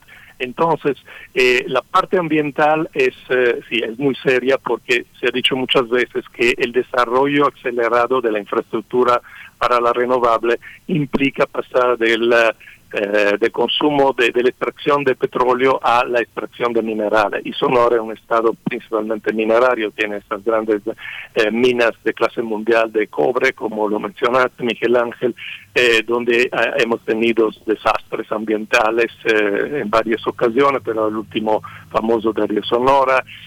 tenemos también cuestiones sociales, este, el, el propio Yaqui, que tiene sus demandas. Eh, tenemos zonas de estrés hídricos importantes, o sea, es una... Yo creo que la verdad eh, no vale, e, ese juego a lo que se apuesta eh, probablemente no vale, no es lo mejor. Deberíamos más bien pensar a cómo hacer que Sonora pueda ser sustentable sin los combustibles fósiles. Y eso implica un cambio radical de muchas cosas. El problema principal en Sonora es el agua eh, una ciudad como Hermosillo eh, no sería sustentable sin uh, todo el, uh, el, el, insumo energético que viene en gran medida de los combustibles fósiles. Este, el bombeo de agua para la agricultura, el transporte de mercancías que no se pueden construir, que no se pueden producir ahí, la agricultura que, o sea, no es un caso que antes de, la civilización moderna, digamos, toda esta región es una eh, región con pequeños pueblos y población en parte nómada. ¿Por qué? Porque no, de por sí la naturaleza no permite esas grandes eh, eh, ciudades.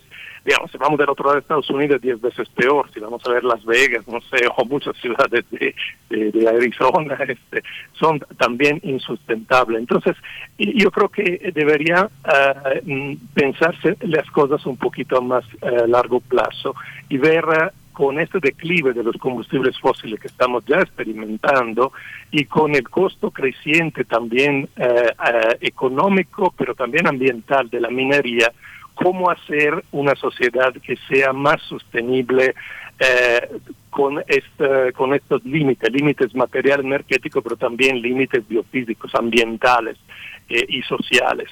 Eh, en cambio, estos proyectos de mayor desarrollo industrial energético van como siguiendo en lo mismo, como si tuviéramos todavía un mundo virgen lleno de recursos que podríamos aprovechar y que nuestra huella ecológica fuera mínima. Pero la situación no es así, no es así desde algunas décadas, pero ahora estamos llegando al límite o hemos ya rebasado el límite en muchos casos. Pues doctor Luca Ferrari, bueno, son muchas las aristas eh, muy complejas además que nos comparte. Habrá que dar seguimiento a las implicaciones que va a traer este, este desarrollo con el plan Sonora en términos del agua, como lo menciona.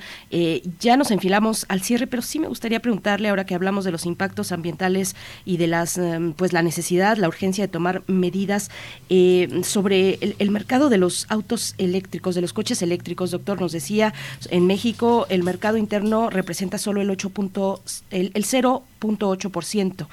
Eh, ¿No se ve en el futuro pues cercano un incremento más acelerado de, de, de los coches eléctricos para, para mercado interno, inclu- incluso pensando como parte de la inercia que nos impacta desde los Estados Unidos? Definitivamente hay una campaña mundial para el, el coche eléctrico.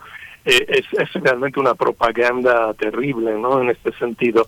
Primero quiero decir que no es cierto que va a resolver eh, los problemas ambientales. Eh, bueno, eh, por una razón, porque para producir un coche eléctrico necesitamos una gran cantidad de minería de muchos elementos, no es solo el litio, eh, recordamos que está el aluminio, el cobalto, el níquel, el grafito, el cobre, el hierro, el manganeso, de los cuales solo tenemos unos cuantos en México, otros tendría que importar. Pero bueno, digamos, todo lo que va dentro de una batería es, eh, eh, se hace con minería, la minería se hace con diésel, eh, está toda la fabricación industrial que implica grandes con, eh, consumos de energía fósil. Entonces las emisiones que eh, produce la, la construcción de un coche eléctrico antes de poderlo usar son muchísimo más que las que produce un coche tradicional. Y luego, si eh, cargamos el coche eléctrico con un mix como lo que tenemos en México, donde el 75% es de combustibles fósiles, pero Estados Unidos no es muy distinto, ¿eh? es un poquito menos, pero no tanto. Entonces, otra vez, eh, tres cuartas partes de la energía eléctrica que metemos ahí eh, produce evidentemente emisiones porque son combustibles fósiles. Entonces, antes que el coche eléctrico pueda tener un beneficio desde el punto de vista de las emisiones, nada más de las emisiones, eh, tenemos que usarlo probablemente, eh, no sé, 30, 40 mil kilómetros, o sea, varios, depende del uso, pero digamos al menos 2, 3, 4 años, depende.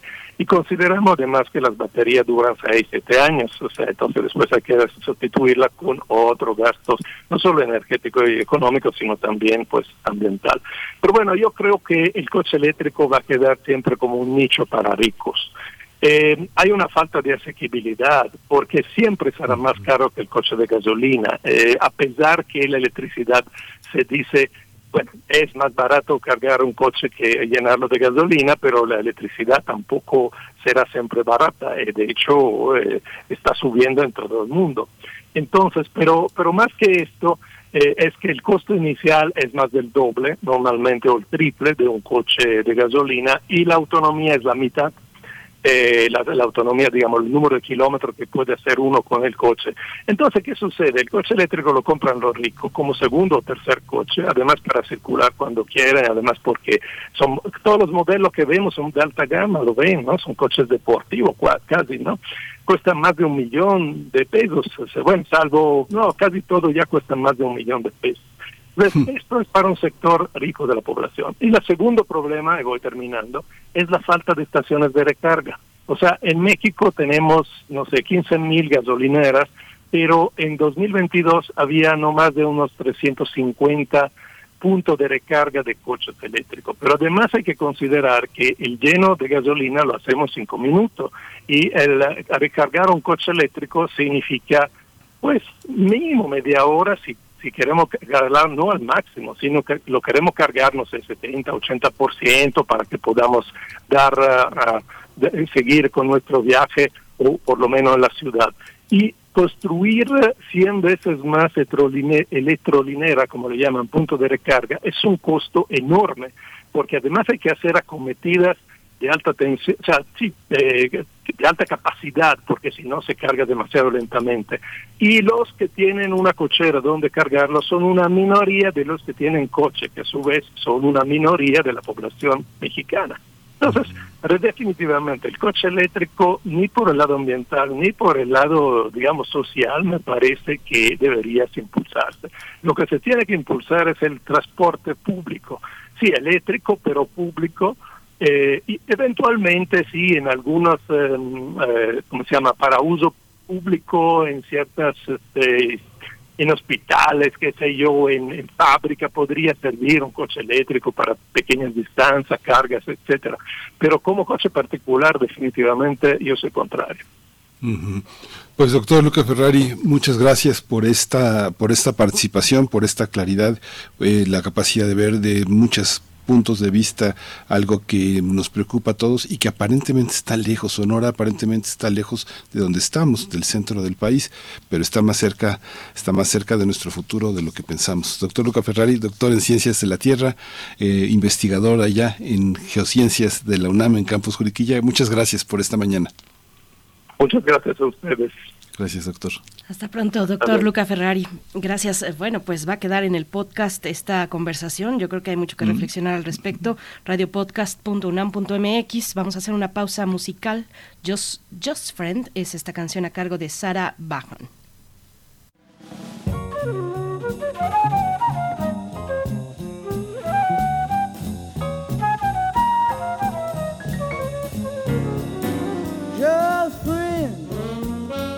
Lovers no more. Just friends, but not like before. To think of what we've been and not to kiss again seems like pretending it isn't the ending. Two friends drifting apart. Two friends but no broken heart. We loved, we laughed, we cried, and suddenly we die. The story ends, and we're just friends.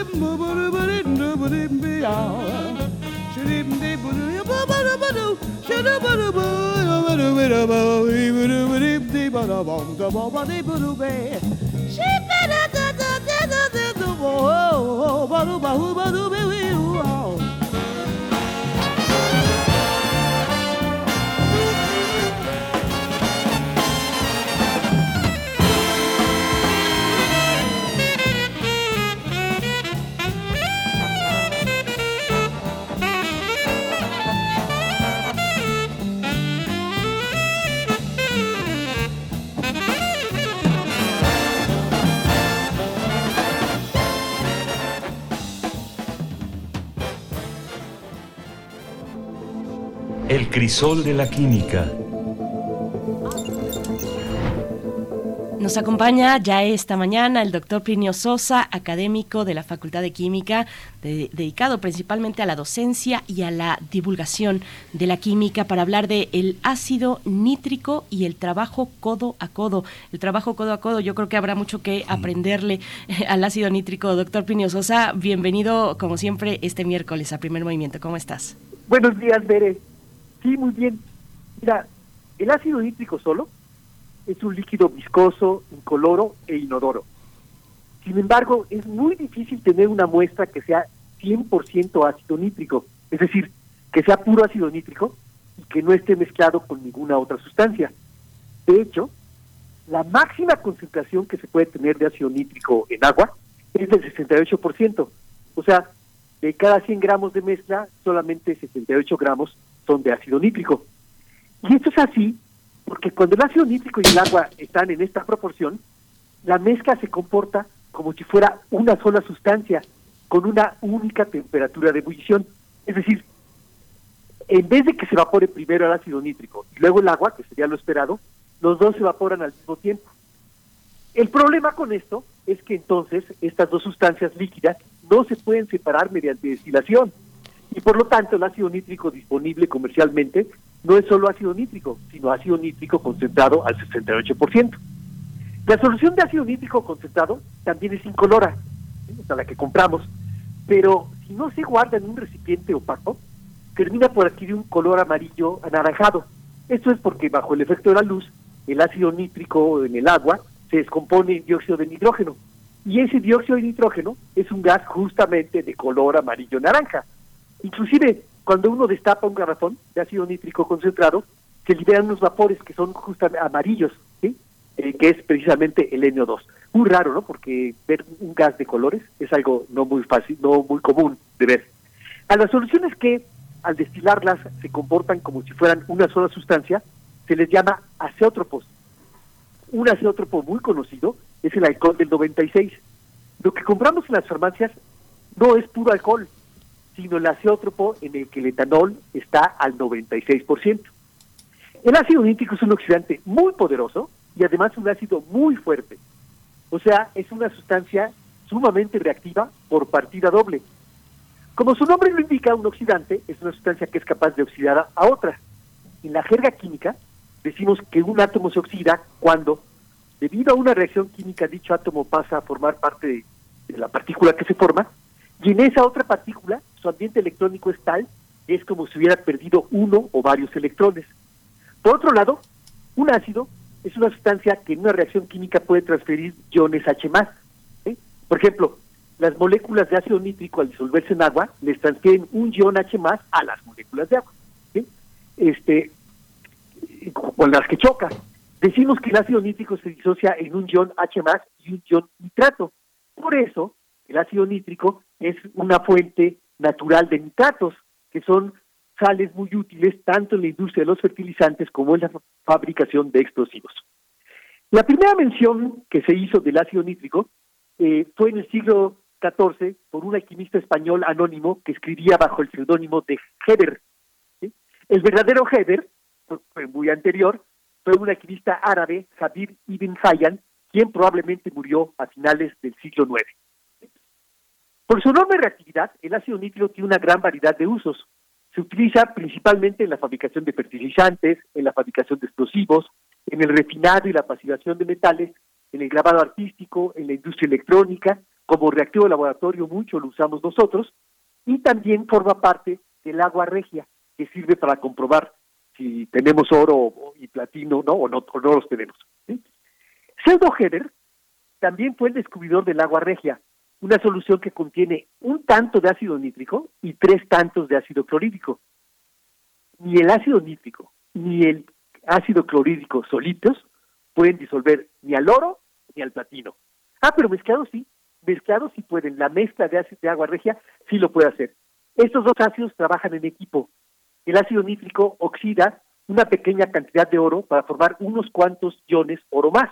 Luego, el ácido clorhídrico aporta los iones cloruro se capturan o secuestran los poquititos oros tres más que se formaron.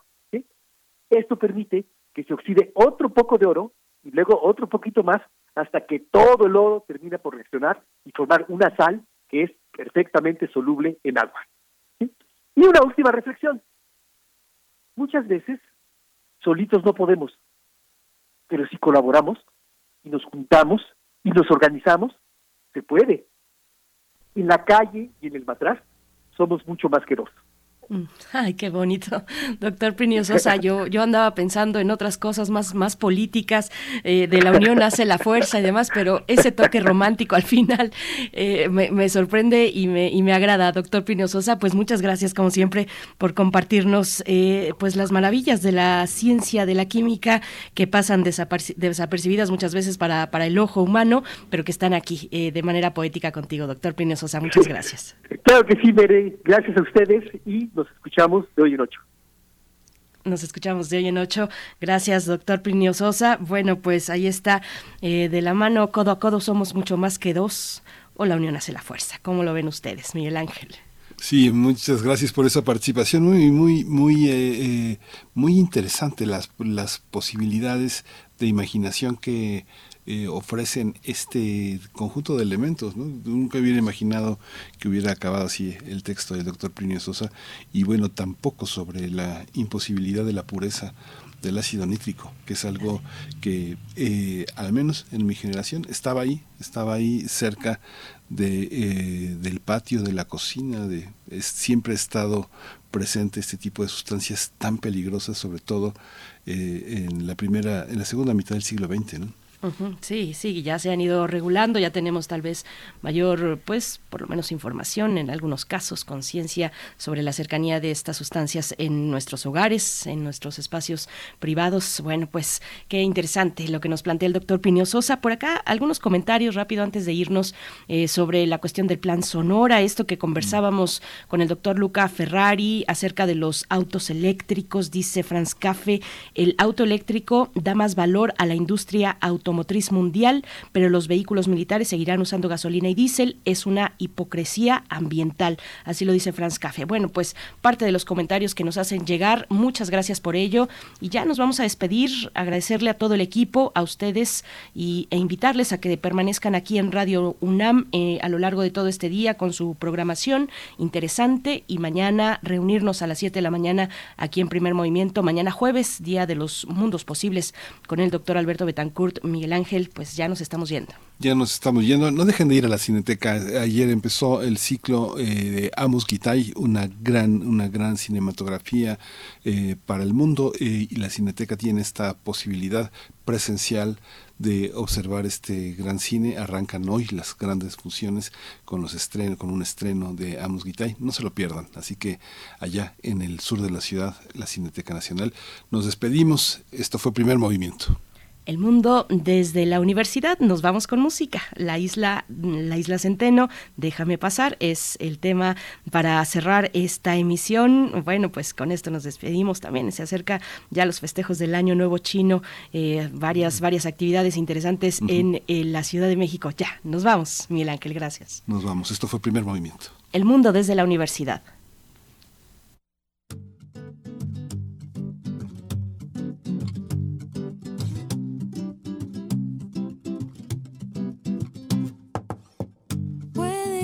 Sí, puede que sí esté pensando en ti. Y puede también, puede también que eso me trajo aquí.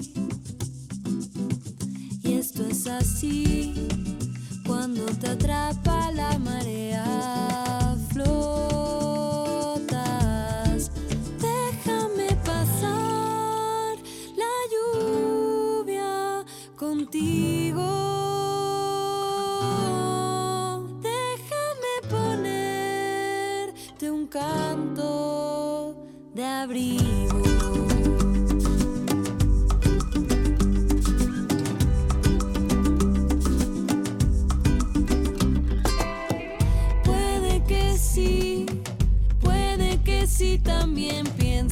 dancing.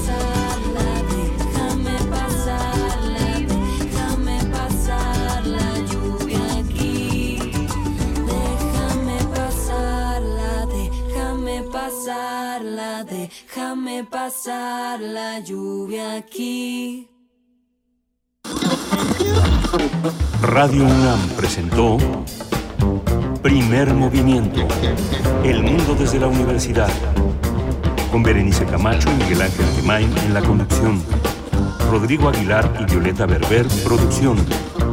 Antonio Quijano y Patricia Zavala, noticias. Miriam Trejo, coordinación de invitados. Tamara Quirós, redes sociales. Arturo González, operación técnica. Locución, Tessa Uribe y Juan Staca. Quédate en sintonía con Radio UNAM. Experiencia sonora.